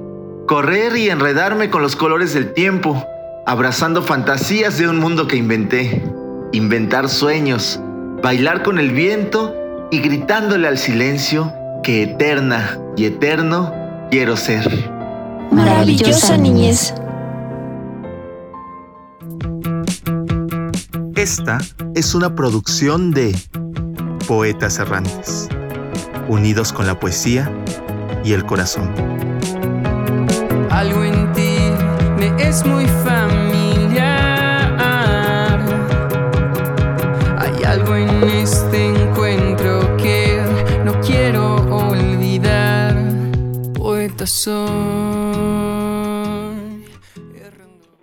Leslie, pues muchas gracias. Es una cápsula muy bella y sobre todo este mensaje que viene eh, para las niñas y niños y para adultos quienes nos están escuchando, eh, crear un mundo también importante y de confianza en ellos es siempre vital para su vida, generar confianza en sí mismos, que aprendan a tomar sus propias decisiones, más allá de que sí tienen que hacer sus tareas y tienen que obedecer a los adultos, pero también darles esa capacidad de, de pensar y de cuestionar. Muchas gracias, Leslie. ¿Algo más que nos quieras comentar? ¿Quiénes participaron? Escuché por ahí muchas voces de, de los poetas.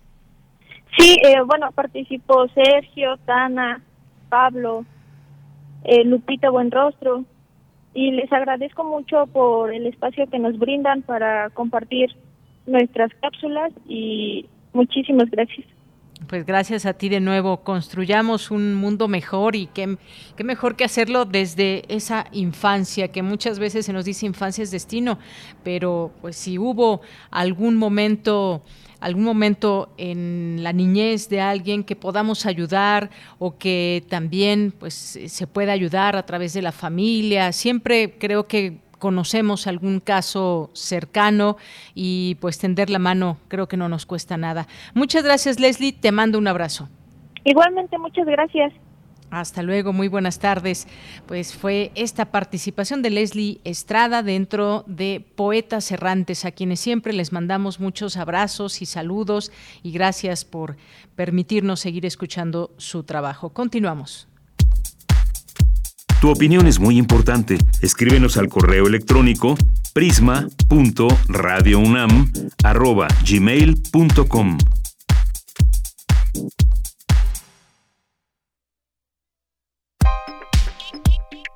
Colaboradores RU. Literatura. Bien, pues es momento de la sección de literatura a la orilla de la tarde con Alejandro Toledo, porque pues hoy nos va a platicar de este personaje. Bueno, hay una, una obra en tres actos, Felipe Ángeles de Elena Garro, para conocer desde la literatura al personaje que dio nombre al aeropuerto. ¿Cómo estás, Alejandro? Un gusto saludarte. Muy bien, Dianira, ¿cómo estás tú? Bien, muchas gracias. Pues cuéntanos muy ad hoc este tema luego de la inauguración de este aeropuerto internacional, Felipe Ángeles. Sí, bueno, me dio la curiosidad, he estado leyendo las obras de de Elena Garro, los recuerdos del porvenir y la, y la semana de colores, con eso empecé. Y la inauguración del aeropuerto me recordó que había en la bibliografía de, Elena Garro había una obra sobre el personaje Felipe Ángeles, ¿no? Y, consideré que era una una forma de enterarse quién es este no, este hombre que al que se le dio este el, el que, eh, que bautizó, digamos, el aeropuerto, al, nuevo aeropuerto, ¿no? Sí, la obra se editó en, en la UNAM en los, en los años 70, no, no tengo el dato de cuántas veces se ha representado. Es eh, la mayoría de las obras de Elena Garro son piezas en un acto y aquí este hizo un trabajo como más exhaustivo de investigación. Eh, la, la obra se concentra en, en los dos días, o el día y unas horas en, en que ocurre el juicio, el, eh, una corte de guerra que se le, se le hace a, a Felipe Ángeles en 1919, ¿no? Y el, el lugar de la obra, curiosamente, el lugar del juicio es un teatro que se llama el Teatro de los Héroes de Chihuahua y el día específico es el 26 de noviembre de 1919. Entre ese día y la, y la mañana del día siguiente ocurre esta obra de uno de los personajes como más destacados de la, de la Revolución Mexicana, ¿no? Se debe sobre todo el triunfo en, la, en aquella batalla de Zacatecas. este Y es un, gran un militar este, respetado, reconocido. Y Barbengoita se, se burla en Los Relámpagos de Agosto cuando un, revolucionario habla de sí mismo como un hombre íntegro, porque realmente había muy pocos hombres íntegros entre los. La mayoría terminaron por por enriquecerse y por ver a, eh, hacia hacia sus sus propiedades, digamos, no aprovechar la bola para eh, eh, hacerse de, de, terrenos y los que unos así así les pasó y otros fueron asesinados.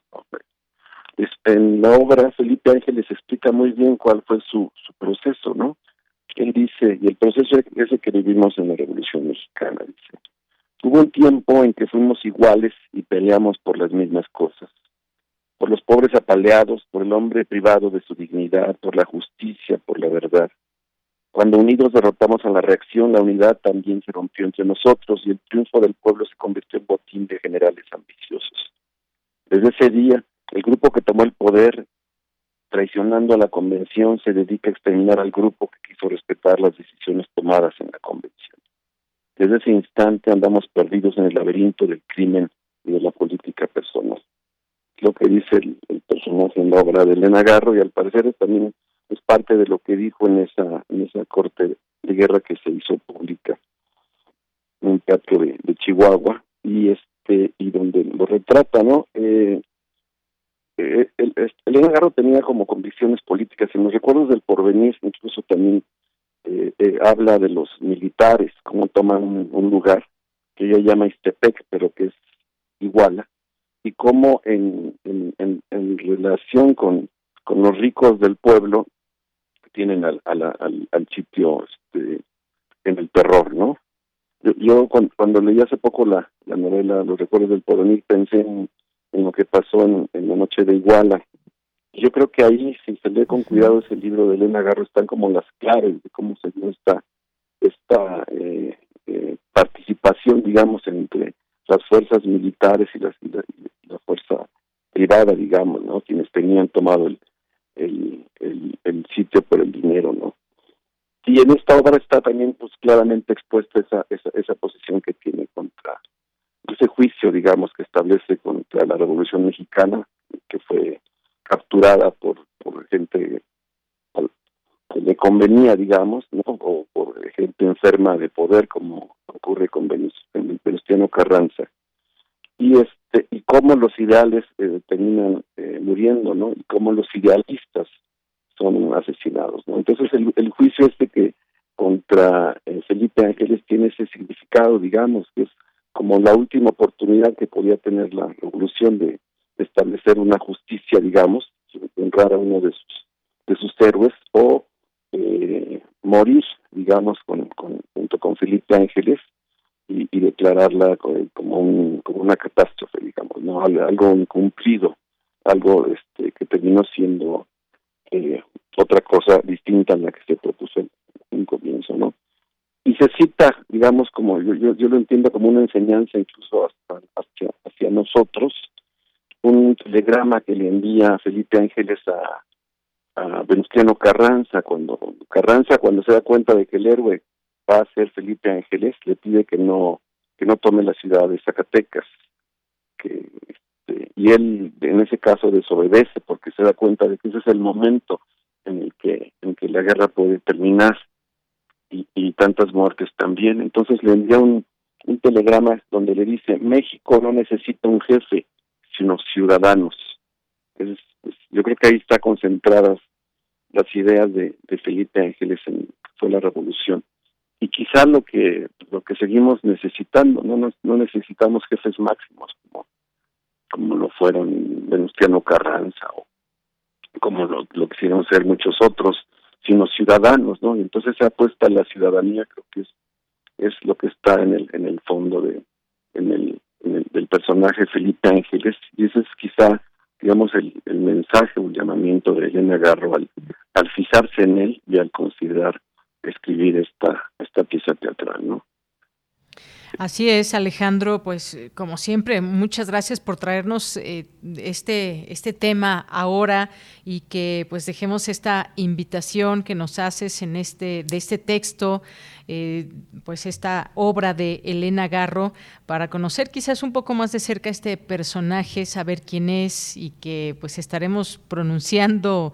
mucho su nombre cuando tengamos que hacer algún viaje que nos toque abordar ahí en el Aeropuerto Internacional Felipe Ángeles y que tengamos claro pues quién fue este personaje de la Revolución Mexicana. Pues muchas gracias. ¿Algo que nos quieras más comentar? No, solo quisiera este, repetir la frase que me gusta mucho de, del telegrama, porque es muy claro, México no necesita un jefe, sino ciudadanos, ¿no? Creo que esa es como una gran enseñanza que luego se endiosan a veces a personajes de la política, pero creo que la el, el, futuro, digamos, de un país no está en, en, esas figuras que además son efímeras, no seccionales o como sean, sino en lo que hagamos los, los ciudadanos, creo que es más allá de lo literario, es, es, una, una buena lección, digamos, que tenemos al leer la obra de, de Elena Garro. Claro que sí. Pues ya tenemos esta recomendación también a través de nuestras redes sociales. Muchas gracias, Alejandro. Te escuchamos en 15 días. Que estés muy bien. Nos oímos en 15 días. Claro que sí. Un abrazo. Alejandro Toledo en A la Orilla de la Tarde, escritor y ensayista. Su Twitter es arroba Toledo Bloom. Continuamos. Porque tu opinión es importante, síguenos en nuestras redes sociales, en Facebook como Prisma RU y en Twitter como arroba PrismaRU.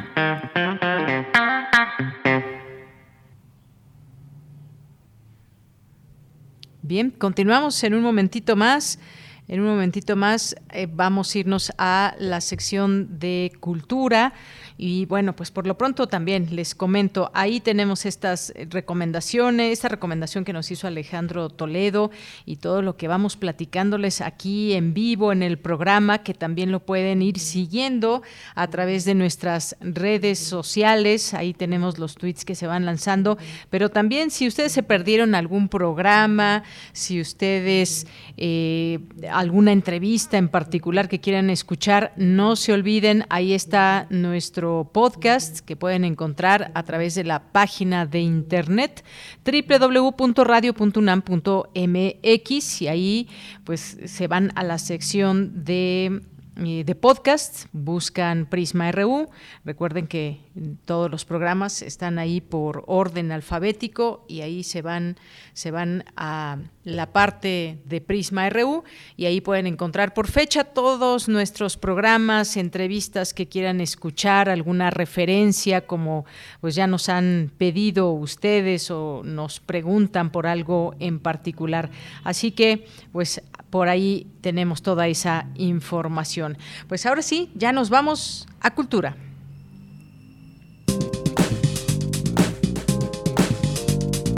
Cultura RU.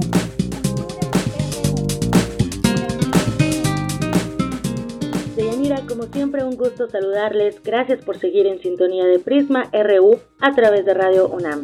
Esta tarde les tenemos una invitación. Les comparto que la Facultad de Artes y Diseño continúa con la celebración del 240 aniversario de la antigua Academia de San Carlos con la segunda parte de la exposición virtual Los diseños en la faz. Habrá una segunda entrega que lleva por título De Días de León y el taller de artes del libro a la actualidad que se inaugura el próximo 1 de abril. Para proporcionarnos más detalles contactamos al doctor José de Santiago Silva, profesor de carrera titularse de tiempo completo en la Facultad de Artes y Diseño, en donde también encabeza la coordinación de investigación, difusión y catalogación de colecciones. Doctor José de Santiago, qué gusto saludarle, bienvenido a este espacio radiofónico. Qué gusto escucharla. Igualmente, doctor. El próximo viernes se inaugura la segunda entrega de los diseños en la faz. En esta ocasión, la muestra lleva por título de Francisco Díaz de León y el taller de artes del libro a la actualidad. Doctor José de Santiago, eh, ¿cuáles son los objetivos de esta muestra? Bueno, la, la, segunda muestra de esta exposición, Los diseños en la FAD, aborda lo que sucede a partir de una importante intervención que hubo en la década de los 30 por parte de profesores como Francisco Díaz de León, pero también como Emilio Amero, este, eh, como Agustín Jiménez, que comenzaron a cultivar eh, como disciplina paralela eh, la fotografía, la cinematografía, la tipografía, la edición de libros, este, los carteles, las letras que venían de la reforma de Diego Rivera, y de manera que fuimos obteniendo una diversificación de disciplinas que se han concretado en diversas modalidades de las artes contemporáneas que comparten elementos con el diseño. Entonces ya no podemos hablar solo del diseño gráfico o de la comunicación gráfica, sino de una serie de actividades que han uh, sido abordadas por los uh, artistas uh, egresados de la FAD y que se extienden a campos como la ilustración, este, la animación, la escenografía, la museografía y una cantidad realmente, al parecer, ad infinitum, ¿verdad? Muy amplia, de posibilidades de desarrollo creativo en el campo de las artes. Eso es lo que aborda esta exposición. Y lo que es interesante es que esta exposición está constituida fundamentalmente eh, por la obra de los artistas contemporáneos que están eh, produciendo diversas actividades calificables como de diseño. Doctor, en esta segunda entrega eh, la muestra contiene seis núcleos temáticos. No pueden faltar, por supuesto, los antecedentes históricos, la edición gráfica, que es parte de la FAD, los iconos, los entornos. Pero, doctor, ¿qué decir de los proyectos editoriales en soportes físicos y digitales? Sobre todo esto, los digitales que de dos años a la fecha hemos utilizado con mayor frecuencia. Sí, así es. En realidad, el, el, campo que más se desarrolló en un principio fue el campo editorial. En el campo editorial, fundamentalmente en la producción de libros y revistas, hubo una intervención muy grande por parte de nuestros artistas. De hecho, habían comenzado en ilustraciones a lo largo de todo el siglo XIX con la litografía y con algunos con diversos aspectos del grabado. Pero ya en el 20 tuvimos una proliferación de actividades realmente muy rica este, que fue movida fundamentalmente por el grupo de los artistas eh, del modernismo, en donde comenzaron a haber participaciones de ilustradores que hacían ya no solamente una, una un complemento de la imagen de la, de la literatura o de los artículos, sino que hacían una propuesta gráfica que constituía en sí mismo una obra de arte. Me refiero a artistas como Saturnino Herrán, como Julio Ruelas, este, como tantos otros de este periodo que después van a ir generando este las manifestaciones que llaman este este antes.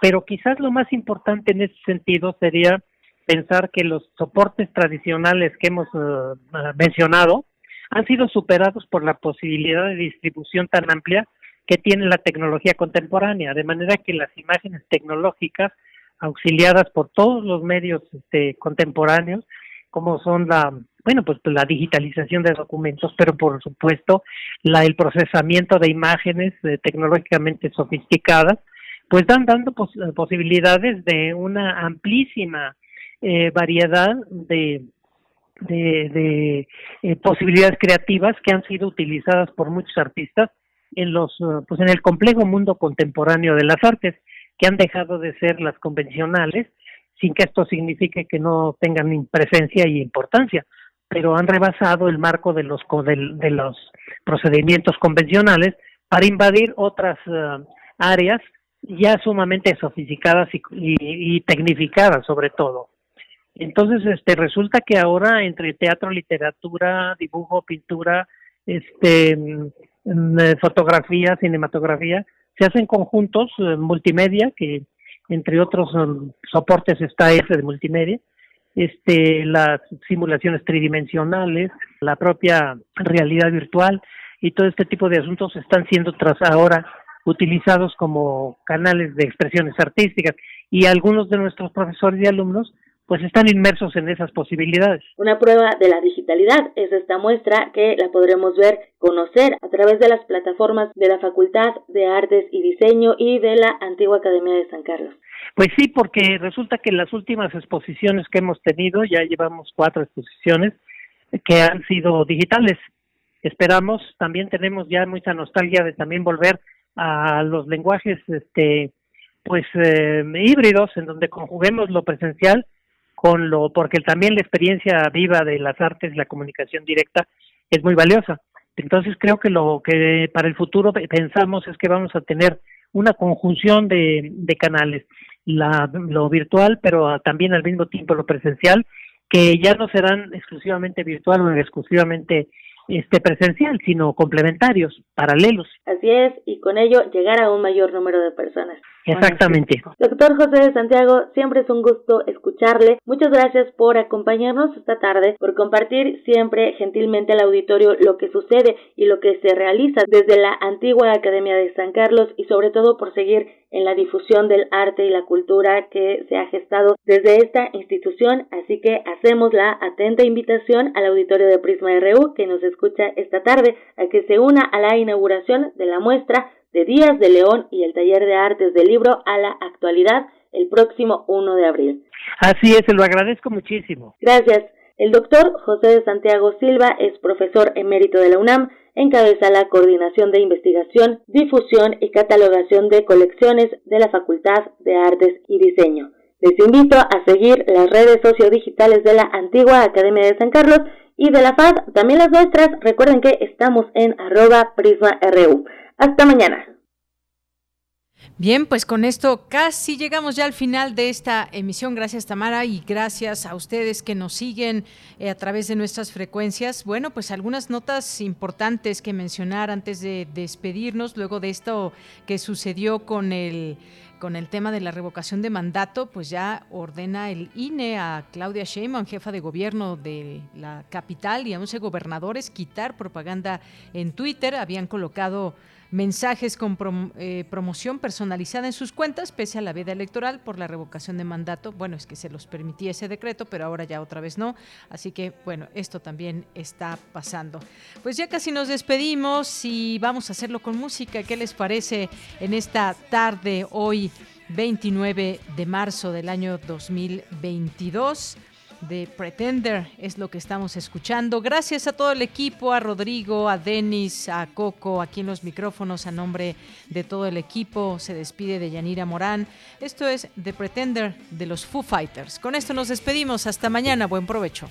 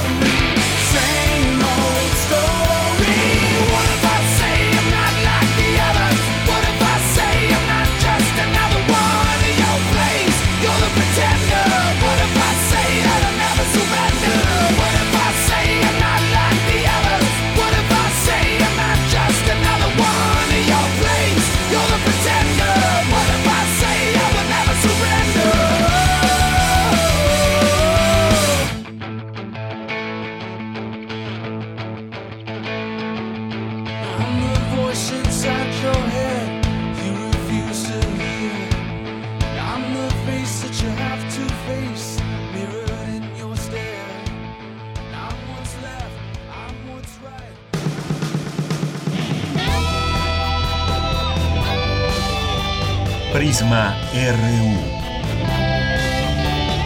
Relatamos al mundo.